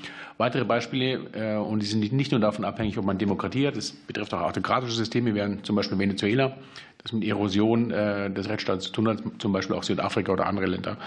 Ähm, haben Sie oder mit Ihren im Bundeskanzleramt oder auch mit den europäischen oder mit anderen Partnern eine Vorstellung, wie man es im Rahmen vom Nachhaltigkeitsziel 17 in der internationalen mhm. Zusammenarbeit schafft, dass man Staaten wieder befähigt, dass sie zu einer verstärkten Durchsetzung des Rechtes kommen, dass sie ihr eigenes Nachhaltigkeitsziel 16, nämlich den Aufbau und die Verteidigung funktionierender staatlicher Strukturen, wieder besser durchsetzen können, wenn man mal anfängt, dass ein Staat auf einer schiefen Ebene ist, wo er langsam anfängt abzurutschen. Ja. In diesem Rahmen, ja, weil ich beobachte es in Mexiko, jetzt bin ich im siebten Jahr im Bundestag, sechs Jahre in dieser Parlamentariergruppe, da ist noch nichts besser geworden.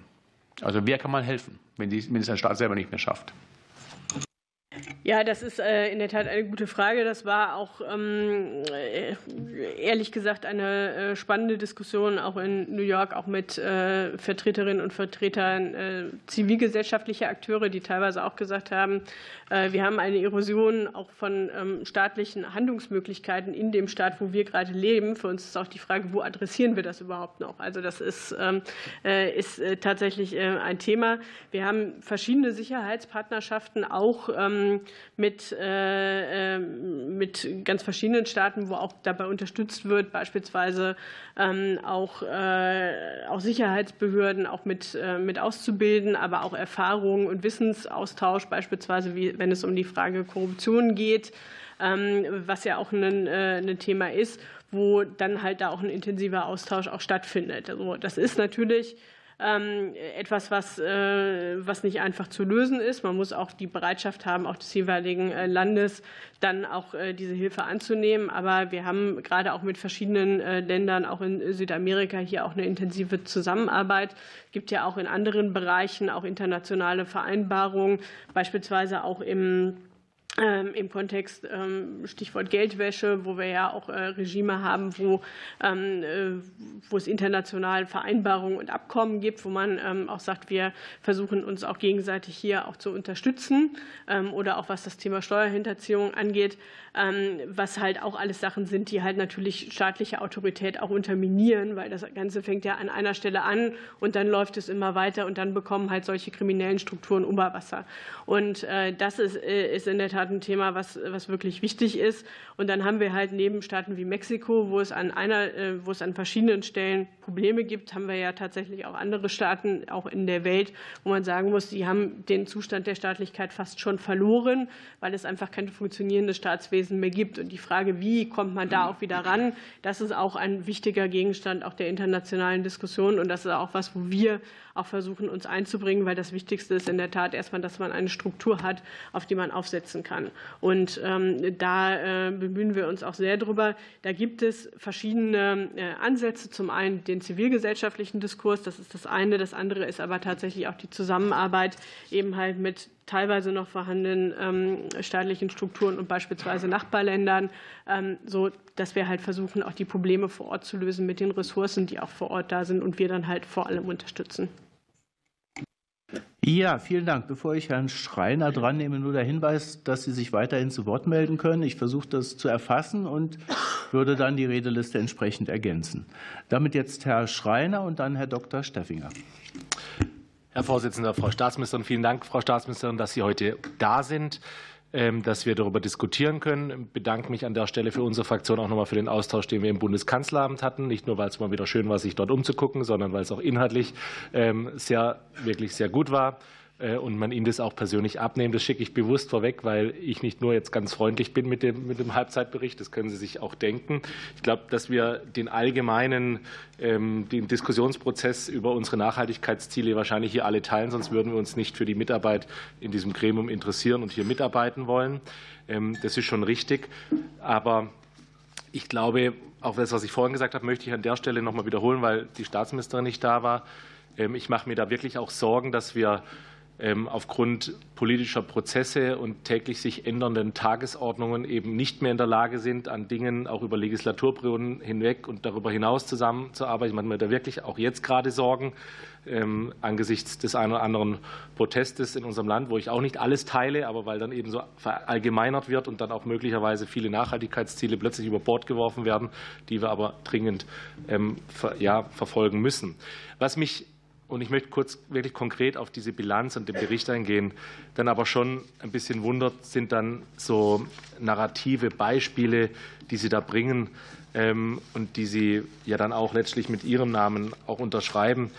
Wenn Sie zum Beispiel gerade als erstes Punkt das wichtigste Nachhaltigkeitsziel oder eines der größten Erfolge des Bürgergeld bringen, dann muss ich natürlich auch entgegenhalten, dass es dann natürlich auch Kritik geben kann am Bürgergeld das in Zeiten von sich einer veränderten Haushaltslage mit über zwei Milliarden Euro Mehrkosten, aber vor allem auch für die soziale Gerechtigkeit in unserem Land, die Sie ausführen in Ihrer Begründung, aus meiner Sicht gerade das Gegenteil bewirken, weil sie natürlich eine Debatte haben zwischen ähm, den Arbeitnehmerinnen und Arbeitnehmern, das Leistungsprinzip außer Kraft setzen ähm, und auch das Lohnabstandsgebot. Nur als ein Beispiel. Deswegen wundere ich mich, dass das so prominent da im Nachhaltigkeitsbericht vorkommt.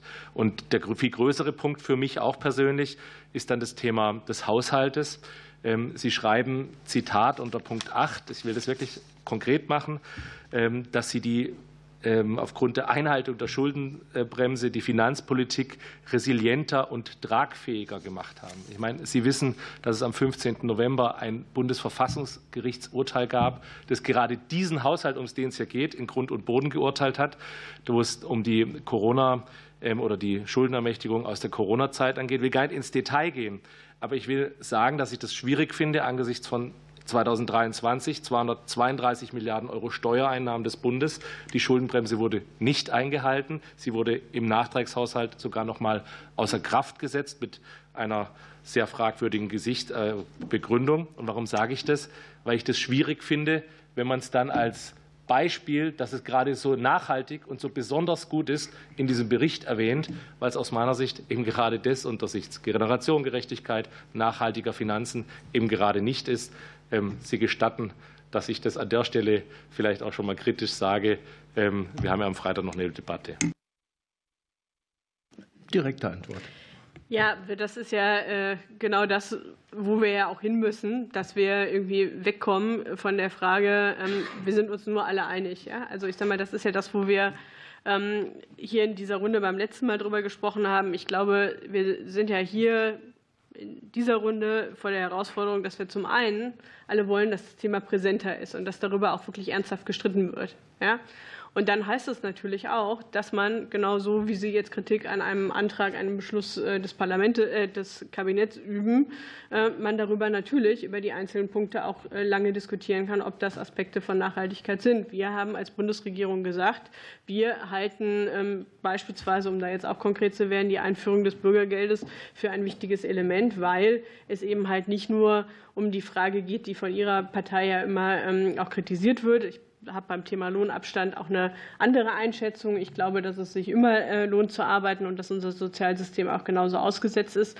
Aber gerade die Aspekte, die wir auch im Antrag aufgegriffen haben, nämlich dass wir eine stärkere Fokus auf Aus- und Weiterbildung haben, also dass es nicht mehr einen Vermittlungsvorrang gibt, äh, zwingend. Das heißt, dass man auch in der Lage sein kann, Menschen ihre Weiterbildung zu vermitteln, weil wir glauben, dass das nachhaltiger ist, weil sie dann eben halt auch ähm, möglicherweise länger auch in einem Job sind. Ähm, das sind halt irgendwie Punkte, über die man dann ja auch ganz konkret auch ringen und streiten muss. So, und das ist, ähm, das ist, wo man da hinkommt. Aber das ist jetzt die Positionierung der Bundesregierung äh, zu dem Thema, die man, glaube ich, wenn ich jetzt irgendwie noch ein bisschen mehr Zeit hätte und wenn wir irgendwie den einen Schwerpunkt hätten, könnte man darüber lang und breit diskutieren. Aber ähm, das ist, äh, ja, das ist äh, halt das, was wir uns eigentlich doch auch wünschen sollten, dass wir darüber genau dann auch diskutieren. Ist das so oder ist das nicht? Es soll ja konkrete Politik sein, die sich aus Nachhaltigkeitszielen ähm, ergibt. So. Vielen Dank auch für den Blick auf die Uhr. Das freut besonders Herrn Dr. Steffinger, der jetzt nämlich dran ist, und anschließend Frau Ganser. Ja, vielen Dank, Herr Vorsitzender, Frau Staatsministerin, vielen Dank. Ich ähm, habe ein paar Themen und zwar ähm, vor allem auch äh, im Bereich der Entwicklungszusammenarbeit. Hier ist ja gerade die Agenda 2030 auch in besonderer Weise immer wieder auch im, im Fokus. Von daher würde mich ähm, hier auch mal ähm, Ihre Einschätzung auch interessieren, gerade auch äh, wenn man aus Ihrer Koalition ja doch verschiedene Äußerungen auch hört, insbesondere was den Entwicklungsetat auch betrifft, wie Sie hier das einschätzen, insbesondere auch die Erreichung Erreichung, ähm, die ja ohnehin schon schwierig ähm, wird, aber die Erreichung der Nachhaltigkeitsziele ähm, auch tatsächlich noch äh, zu gewährleisten. Beispielsweise bin ich, darf ich schon auch sagen, ein Stück weit überrascht, dass das Wort Ernährungssicherheit lediglich einmal in Ihrem Bericht jetzt auch vorkommt und gerade das Thema Armutsbekämpfung und eine Welt ohne Hunger sind ja doch wesentliche Ziele, auch ähm, bei den Nachhaltigkeitszielen. Also ähm, von daher würde mich da auch Ihre Einschätzung mal interessieren dazu und inwieweit Sie hier auch mit äh, eingebunden sind, auch als Staatsministerin für den Bereich äh, Nachhaltigkeit, dass ja, äh, hier auch die, die entsprechenden Mittel zur Verfügung gestellt werden. Ein zweiter Punkt. Wir hatten ja im letzten Jahr die COP und ähm, wir hatten heute das Thema auch im Entwicklungsausschuss, ähm, die Ergebnisse der COP24. Und äh, ich fand das interessant, ähm, wenn ich äh, so unter dem Eindruck stehend die Äußerungen auch aus dem BMZ hier äh, mit vernommen habe, dass man mit der Verhandlungsführung ähm, des Wirtschaftsministeriums nicht unbedingt immer einverstanden ähm, war, insbesondere was auch äh, den Artikel 6, nämlich ähm, Emissionshandel im Pariser Klimaabkommen betrifft, weil man hier nämlich eine Chance vertan hat, insbesondere auch Entwicklungsländer zu unterstützen beim Aufbau einer nachhaltigen, einer CO2-freien oder vermindernden Wirtschaft. Und da würde mich mal interessieren, inwieweit Sie auch hier ähm, eine Vermittlerrolle ähm, hatten ähm, zwischen BMZ und äh, BMWK und ob Sie auch im Vorfeld hier in die Strategie der Verhandlungsführung der Bundesregierung mit eingebunden waren. Also ich würde einmal äh, insgesamt anfangen mit dem, mit dem Thema Erreichung der Ziele. Also ich habe das ja gesagt, ich glaube, das wird äh, sehr ambitioniert. Ich ähm, würde das aber auch nicht abschreiben und würde sagen, unser Ziel muss sein, so nah wie möglich an die Erreichung auch zu kommen.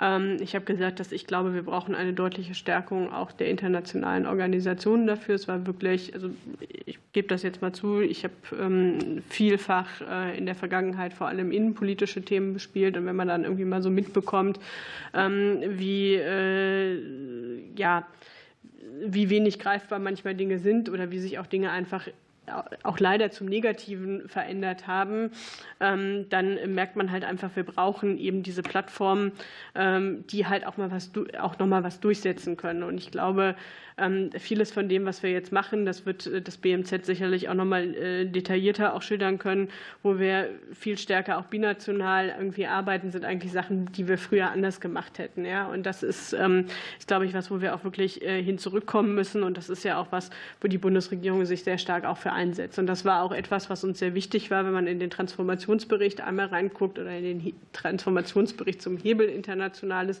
dann ist das auch ein Element, was wir da sehr stark betonen, dass das auch eine Agenda ähm, äh, sein muss, die auch die Strategie der Bundesregierung sein muss, diese Institutionen ähm, auch zu stärken.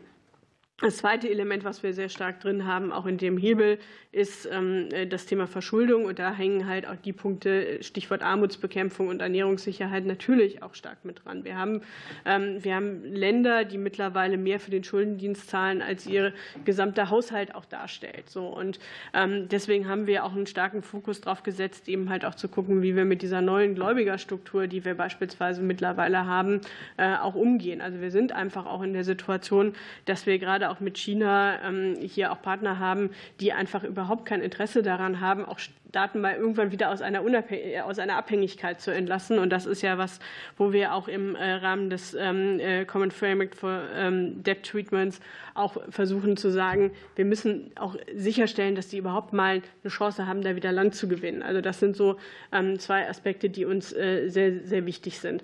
Was die Frage angeht, welche Rolle spiele ich konkret bei der Verhandlung von äh, von, ähm, von Strategien etc. Also wir sind äh, regelmäßig auch mitbeteiligt, wir machen auch unsere Anmerkungen, aber die Hauptaufgabe ist vor allem, dass wir sozusagen in der Vorarbeit dafür sorgen, dass wir einen äh, Rahmen haben, auch an dem sich auch solche Strategien orientieren. Und das ist auch etwas, wo wir auch im Staatssekretärsausschuss sehr stark darauf geachtet haben, dass wir wegkommen von dem, dass wir einfach nur ein Papier formulieren, über das sich in einem Ausschuss auch nicht mehr gestritten wird, weil da nichts Konkretes drinsteht.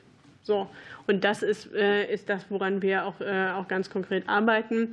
Ähm, und äh, das ist so die Verbindlichkeit, die wir uns auch für dieses Thema reinholen. Aber es wäre eine komplette Überforderung ähm, auch der Rolle, die ich habe, wenn ich sozusagen zu jeder dann nochmal ein extra ähm, Ministerium quasi spiegel. Aber wir sind da auch mit dabei und wir heben auch den Finger, wenn wir sagen, da an der Stelle passt das so nicht.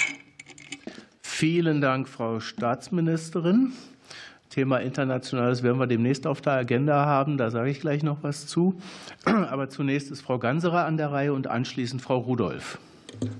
Danke, Herr Vorsitzender. Sehr geehrte Frau Staatsministerin. Ähm, Sie haben äh, die Herausforderung auf internationaler Ebene äh, benannt, Halbzeit Agenda 2030. Äh, die Herausforderungen sind gewaltig. Neben dem Halbzeitbericht ähm, dazu passt ja auch, dass Wissenschaftler Ende letzten Jahres gewarnt haben, dass wir bereits sechs von neun planetaren Grenzen überschritten haben. Jetzt ganz aktuell auch der Oxfam-Bericht, dass die Kluft zwischen Arm und Reich Bereich äh, deutlich zugenommen hat. Also die Herausforderungen sind gewaltig. Ähm, Sie haben ähm, auch schon deutlich ausgeführt, äh, wie wichtig äh, ähm, und diese Einschätzung teile ich, die Stärkung von internationalen, multilateralen Institutionen sind und zwischen unserer nationalen Ebene und multilateralen Institutionen liegt noch eine weitere, nämlich die EU. Und da geht meine Frage hin, inwiefern inwiefern ähm, Sie hier ähm, bei ähm, äh, Ihren Forderungen, Positionen auch Unterstützung der europäischen Institutionen haben, ob da im Gleichklang läuft, auch im Hinblick, dass äh, dieses Jahr Europawahlen sind und dann auch die zukünftige Kommission die letzte sein wird, die nur einen Beitrag dazu leisten kann, dass die Agenda 2030 auch umgesetzt wird. Äh, zweiter Punkt, nationale Nachhaltigkeitsstrategie. Vielen Dank für Ihr Angebot. Wenn der Entwurf da ist, äh, zu uns nochmal in den Austausch, in den Dialog zu kommen. Ich äh, kann für mich sprechen. Das Angebot äh, würden wir sehr gerne wahrnehmen. Und ähm, da schaue ich jetzt nicht Sie an, sondern meine KollegInnen der anderen Fraktionen. Ich würde es mir auch wünschen, wenn wir als PBNE, ähm, äh, ähm, auch wenn wir im Parlament nur beratende Funktion haben, hier auch unsere Positionen Ihnen gegenüber auch verschriftlichen und wir da in den Austausch kommen. Und der allerletzte Punkt, ähm, die, ähm, äh, Ihre Ausführungen äh, zu den Indikatorenbericht. Auch da schlagen wie, äh, wie bei Ihnen wohl zwei Herzen in meiner Brust.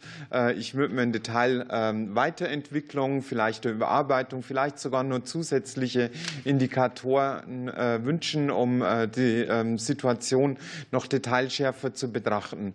Aber ich glaube, wir müssen Politik ja auch den Menschen vermitteln und Menschen mitnehmen. Und da, glaube ich, ist dieser gewachsene Indikatorenbericht mittlerweile schon in ein, hat eine Detailtiefe, äh, die nicht mehr äh, irgendwie äh, die Massen irgendwie für Nachhaltigkeit so richtig begeistern kann. Und das würde ich mir auch wünschen, wenn es da vielleicht eine Zweiteilung gibt, Leitindikatoren und für die Fachwelt dann auch noch vertiefend gehender, weil ich halte es für wichtig, dass wir die Menschen auch vermitteln, was wir damit wollen und die Menschen auch mitnehmen und begeistern dafür. Ja, also zum einen äh, einmal zu der europäischen Ebene. Ähm, natürlich ähm, also grundsätzlich muss man ja mal sagen, viele Punkte, die auch jetzt ähm, in der Nachhaltigkeitsberichterstattung, äh, gerade auch für Unternehmen etc. oder auch im, Finan äh, im Bereich Finanzen auch eine Rolle spielen, sind ja auch Impulse gewesen, die auch von europäischer Ebene gekommen sind. Da gibt es auch eine, ähm, eine gute Tradition und ähm, gerade auch was das Framework angeht, ist das auch eine, eine wichtige Ebene, weil es halt einfach auch, auch Rahmen setzt, ja, den wir ja auch brauchen. Nur natürlich ist es so, und äh, da darf man sich ja auch nichts vormachen, die Welt verändert sich leider auch. Und wir merken halt auch, dass es äh, durchaus auch in Europa immer zunehmend auch Staaten gibt, äh, deren Fokus vielleicht auch woanders liegt ähm, mittlerweile. Das sind, das ist auch kein, kein Überzeugungs, äh, also es ist, ist kein Thema, was, was irgendwie nur leicht läuft. Also das, was ich auf der internationalen Ebene geschildert habe, das gilt ja auch ein Stück weit auch für die europäische. Also man muss immer wieder neu dafür werben.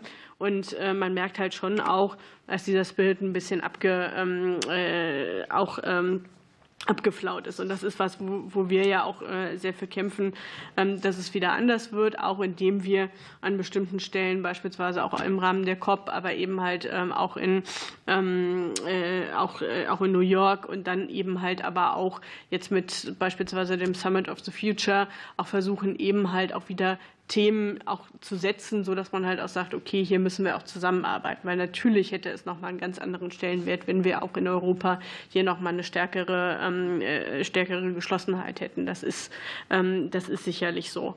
Ähm, was das Thema ähm, äh, Indikatoren angeht, haben Sie es ja auch noch mal beschrieben. Ich habe da vorhin jetzt auch einfach mal sehr offen ähm, meine Gedanken geteilt mit äh, der Offenheit auch, dass wir noch keine richtige runde Lösung haben. Also auch dieses Thema Leitindikatoren ist ja beispielsweise eins, was der RNE äh, anfangs auch relativ stark verfolgt hat. Irgendwie mittlerweile äh, gibt es da auch irgendwie wieder so eine Überlegung, passt das denn tatsächlich? Ähm, also ich sage mal, da gibt es ja auch Diskussionen. Also ich sage mal, man muss auch ein bisschen aufpassen, ähm, dass man, ähm, dass man sich da, da auch nicht verrennt.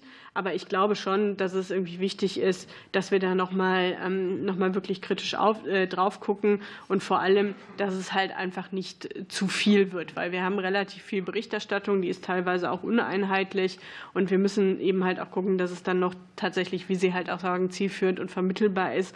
Und bei manchen Indikatoren ist es einfach auch ein bisschen zu kleinteilig. Das merkt man dann schon, wenn man sie sich mal durchliest. Ich glaube, wenn wir hier diskutieren würden, da würden jedem zwei Indikatoren einfallen, wo er sagt, hm, ob wir die jetzt noch brauchen.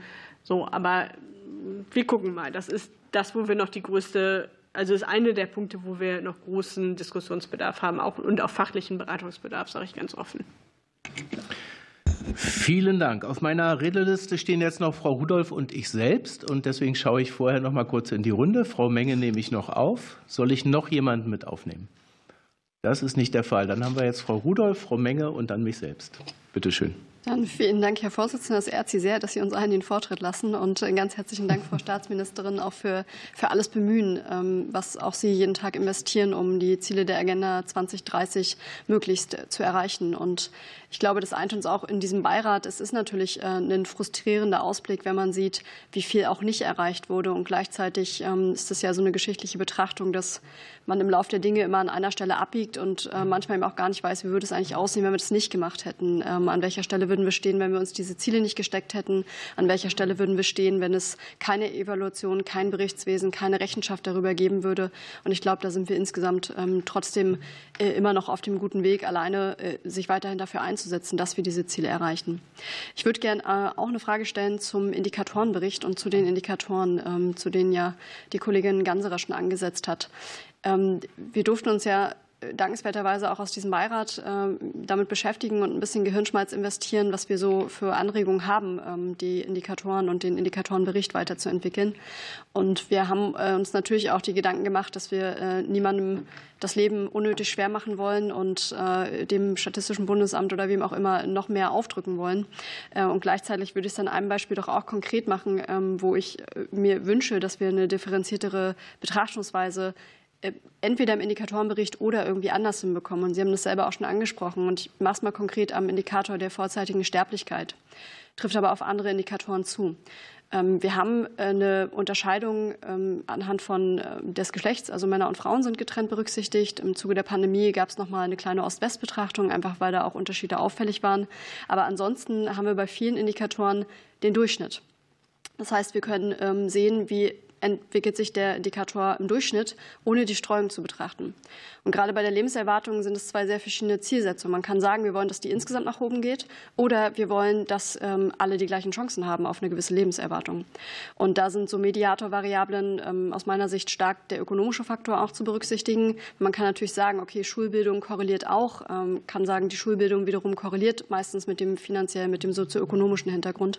Aber das würde mich einfach mal generell interessieren, vielleicht auch in der persönlichen Haltung. Wie kann man das sichtbarer machen? Wie kann es nicht nur um die Durchschnittsverbesserung Verbesserung dieser Indikatoren gehen, sondern wie können wir vor allem sicherstellen, dass wir äh, gesellschaftlich ähm, da insgesamt die Streuung minimieren und ähm, damit eigentlich äh, das Versprechen, wir möchten, dass es allen gut und besser geht, einlösen.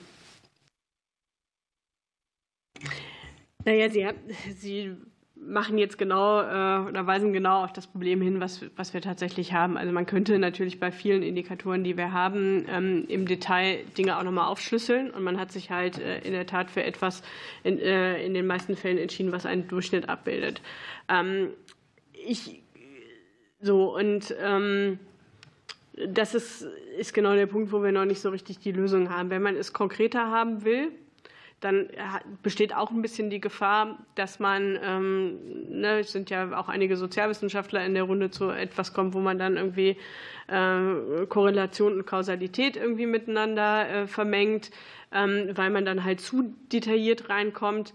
Deswegen ist so ein bisschen, äh, also druckse ich jetzt an der Stelle, gebe ich zu, auch noch ein bisschen rum, weil wir den, äh, die Lösung noch nicht gefunden haben. Die Frage ist aber ja auch ein bisschen, äh, manchmal, was möchten wir eigentlich mit dieser Indikatorenliste, die wir an die deutsche Nachhaltigkeitsstrategie ja auch mit, mit ranhängen als, und die wir dann auch eng monitoren. Ähm, wir wollen irgendwie deutlich machen, sind wir grundsätzlich on track mit dem, was wir machen. Wo man grundsätzlich auch zu der Entscheidung kommen könnte, zu sagen, wir machen es eher ein bisschen breiter, weil die dahinterliegenden ähm, Variablen, die werden ja sowieso auch nochmal an anderer Stelle erhoben. Ja? Also ich habe jetzt vorhin die, das Thema Adipositasquote genommen, was ich auch gar nicht für einen irrelevanten Faktor halte. So, das würde ja jeder Gesundheitspolitiker ähm, auch, ähm, auch auf jeden Fall betonen. Aber die Frage ist ja nur, weil das da nicht drin steht, heißt es ja nicht, dass es nicht im Gesundheitsministerium auch erhoben wird und die entsprechend danach handeln. Also das ist so ein bisschen die Frage, wo wir auch nochmal überlegen, kann man das nicht auch, äh, auch so irgendwie in so ein, so ein Setting reinbringen, dass man sagt, es gibt halt ähm, Leitindikatoren ist mittlerweile, habe ich jetzt schon gelernt, auch ein verbrannter Begriff und einer, der, den auch nicht alle so toll finden.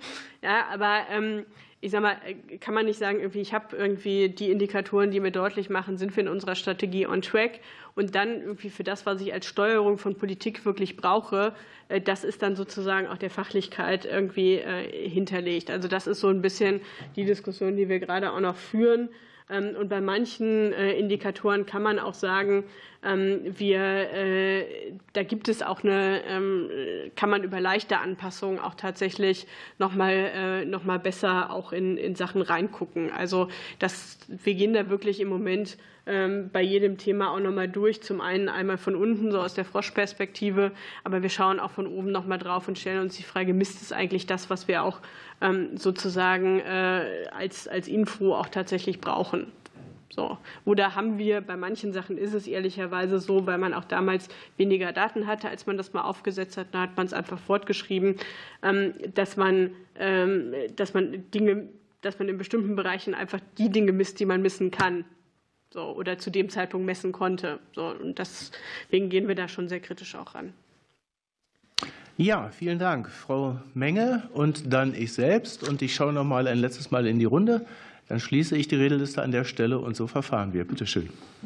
Danke schön, Herr Vorsitzender. Danke schön auch Frau äh, Riglewski äh, für den Vortrag. Ich möchte mich zunächst entschuldigen, dass ich äh, jetzt erst gekommen bin. Deshalb verzeihen Sie mir, wenn ich frage und Sie haben es beantwortet in der ersten Rutsche.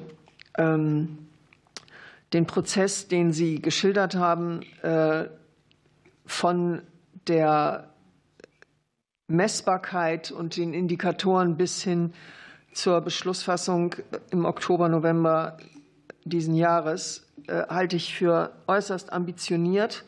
Und die einzelnen Phasen, die Sie genannt haben, Dialogfassung im März, Internetbeteiligung im zweiten Quartal und Diskussionen in direktem Austausch, ähm, erfordern ja auch, dass wir als politische Akteure äh, in den Ausschüssen informiert werden. Deshalb meine Frage, äh, ist in dieser Strategie, in diesem Prozess äh, inkludiert, wie die unterschiedlichen Ressorts beteiligt werden. Denn eins ist ja bei der Diskussion um die SDGs und die Einhaltung der SDGs äh, auch eine Fragestellung. Ähm, welche Ressorts werden überwiegend beteiligt und setzen sich damit auseinander und welche eigentlich eher nicht?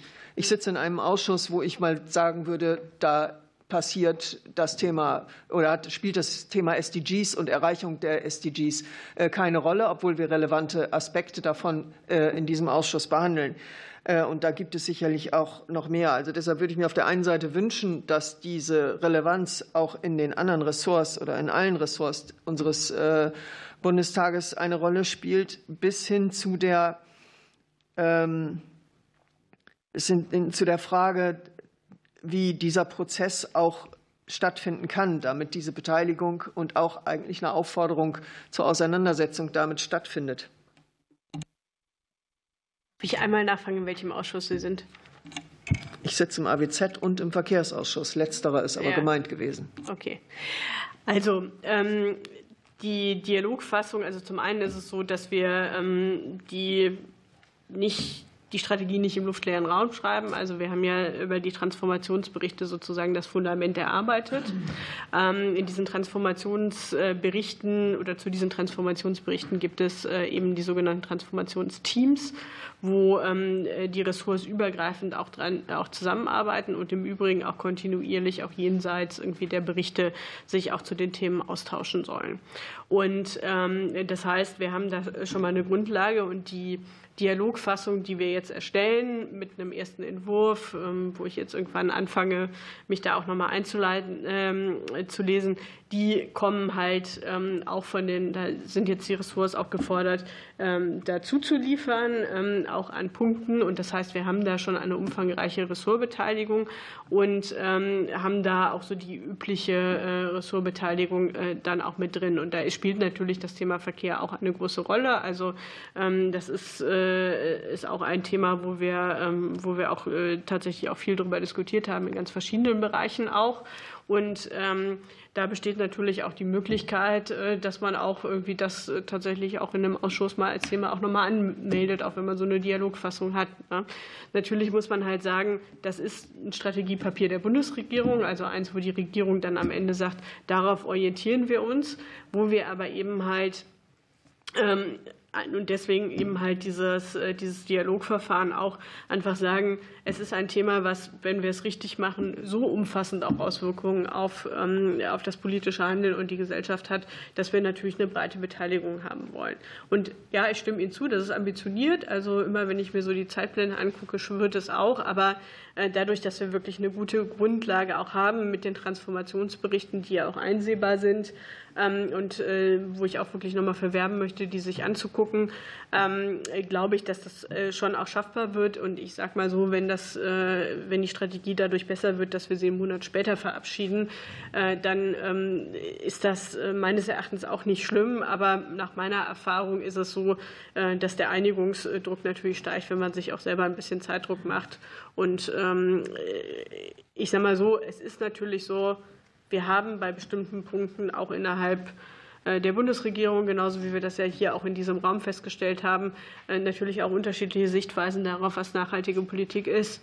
Aber das gehört zu einem ganz normalen Prozess der Arbeit im, ähm, innerhalb einer Bundesregierung, aber auch im parlamentarischen Verfahren, dass man sich dann auch darüber streitet. Und dann macht man am Ende einen Kompromiss und äh, versucht dann einen Weg zu finden. So äh, braucht man ein bisschen Ausdauer und Geduld für, aber ich glaube, das können wir schon hinkriegen. Vielen Dank. Und wäre der Zeitplan nicht so anspruchsvoll, würde man ja der Regierung Ambitionslosigkeit vorwerfen können. Das wäre ja auch wieder nicht so positiv. Äh, tatsächlich habe ich mich selber noch mal auf die Redeliste gesetzt. Es sind zwei Dinge. Das eine setzt noch mal an bei den Indikatoren. Da ist ja schon einiges zu gesagt worden. Nun haben sich ja einige unserer Kolleginnen und Kollegen auch mit einer deutlichen fachlichen Tiefe mit den Indikatoren auseinandergesetzt. Frage, wenn jetzt jemand aus unserer Runde dazu einen speziellen Hinweis geben will, wie macht er oder sie das am besten einen Brief an die Staatsministerin und die Ausführungen entsprechend rein? Denn ich glaube nicht, dass so spezielle Ausführungen Eingang in ein Positionspapier finden können. Äh, die Frage ist, welcher Kanal wäre da sozusagen der richtige? Und die andere Frage bezieht sich nochmal auf das, was Sie relativ zu Anfang sagten. Ähm, wir haben ja mit Freude zur Kenntnis genommen den Beschluss äh, des Staatssekretärsausschusses auf Initiative des BMJ, Nachhaltigkeit von Anfang an in Gesetzgebungsverfahren ähm, zu berücksichtigen. Sie haben ausgeführt, dass es eine Evaluation dazu gab, aber nicht so richtig, ähm, was so vielleicht die Kernerfahrungen damit sind. Ja. Denn das ist aus meiner Sicht natürlich wesentlich, dass Nachhaltigkeitsfragen wirklich zu Anfang in dem Prozess eines Gesetzgebungsverfahrens benannt, ähm, was weiß ich, vielleicht mit Zielen hinterlegt werden oder wie auch immer. Äh, und das führt ja erst am Ende dazu, dass das, was vielleicht Herr Brinkhaus auch vorhin gemeint hat, dass am Ende auch ein Controlling stattfinden kann.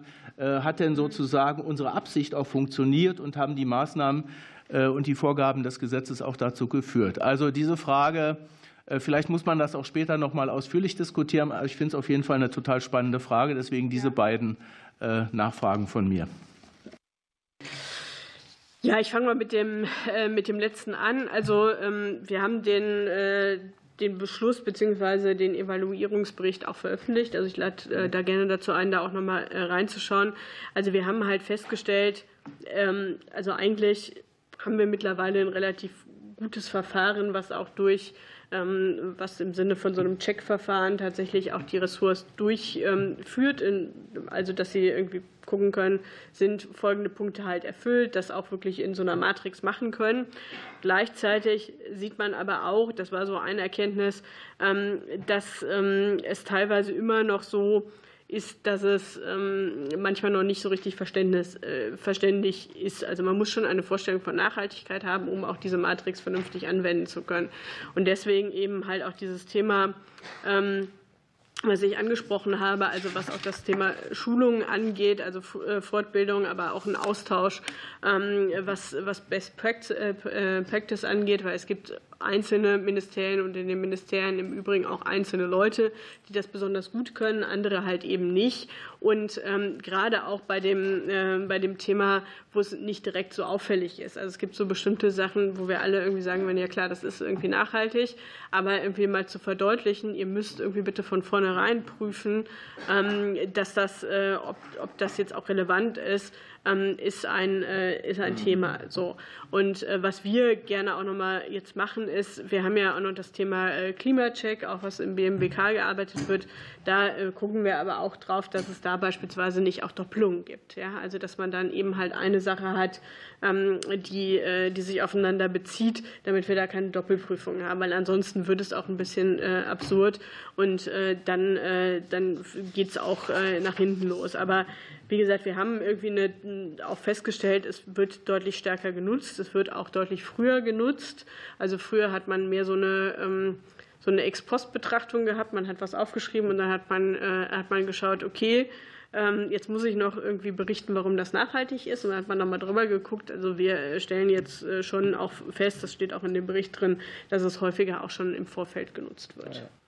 So, und ähm, das Zweite, jetzt habe ich so viel geredet. Die Indikatoren, wenn jemand was einspeisen will. Ja, also ähm, ich sag mal äh, so, äh, Herr Bauernfeind äh, erschlägt mich vermutlich. Wir nehmen alles, was wir kriegen können. Ähm, also in dem Stadium, wo wir jetzt sind, gerne auch, ähm, wenn es ein Papier gibt. Klar, es ist immer so, je pointierter es ist, desto besser können auch die Mitarbeiterinnen und Mitarbeiter bei uns im Kanzleramt damit arbeiten. Ähm, so, aber wir nehmen das irgendwie gerne auch als Denkanstöße. Deswegen war ich da vorhin auch so transparent. Ähm, wir haben gerade gestern noch dazu, zusammen, äh, dazu zusammengesessen. Wir sind da wirklich ähm, am, am, Überlegen, weil ich es nicht für eine triviale Frage halte und eine, die ich mir auch nicht leicht machen möchte. Und ähm, dann hinterher gerne, also wie gesagt, das, äh, ich würde mich freuen, wenn wir dann wirklich auch zeitnah, wenn wir die, ähm, den Entwurf haben, hier auch darüber diskutieren können, aber gerne halt auch dann mit detaillierten Anregungen zu einzelnen Punkten. Also ähm, das nehmen wir dann halt auch gerne. Das macht es dann manchmal auch noch mal ein bisschen einfacher. Ein herzliches Dankeschön für die Auskunftsfreude, für die Transparenz, für die Offenheit, für die ausführliche Beantwortung unserer Fragen. Und wir werden das natürlich weiter verfolgen. Ich habe die Anregung von Frau Ganserer aufgenommen, dazu ein Positionspapier zu verfassen. Ich denke, das werden wir in die nächste Obleuterunde mitnehmen, dort dann wieder aufrufen und besprechen. Deswegen Ihnen, Frau Staatsministerin, ein herzliches Dankeschön. Wir haben jetzt nur noch den Top Verschiedenes. Das geht, glaube ich, sehr schnell. Und dann können wir noch zusammen ein Foto machen. Ja. ja. Damit rufe ich auf den Tagesordnungspunkt Verschiedenes. Hier habe ich lediglich zwei Mitteilungen für die Runde. Das Fachgespräch zum Thema Fußball-Europameisterschaft 2024 als nachhaltige Sportgroßveranstaltung findet am 20. März diesen Jahres statt. Und die zweite Information, wir haben erfreulicherweise eine Zusage von Frau Bundesministerin Svenja Schulze für die Beiratssitzung am 21. Februar. Hier wird sie uns, Herr Dr. Steffinger hat das Thema vorhin stark gemacht, über die Erreichung internationaler Nachhaltigkeitsziele unterrichten. Und auch das wird sicherlich eine spannende Diskussion. Vielen Dank. Gibt es weiteres Verschiedenes von Ihnen? Das ist nicht der Fall. Dann bedanke ich mich, wünsche Ihnen noch einen guten Abend und eine gute Woche und schließe die Sitzung. Danke sehr.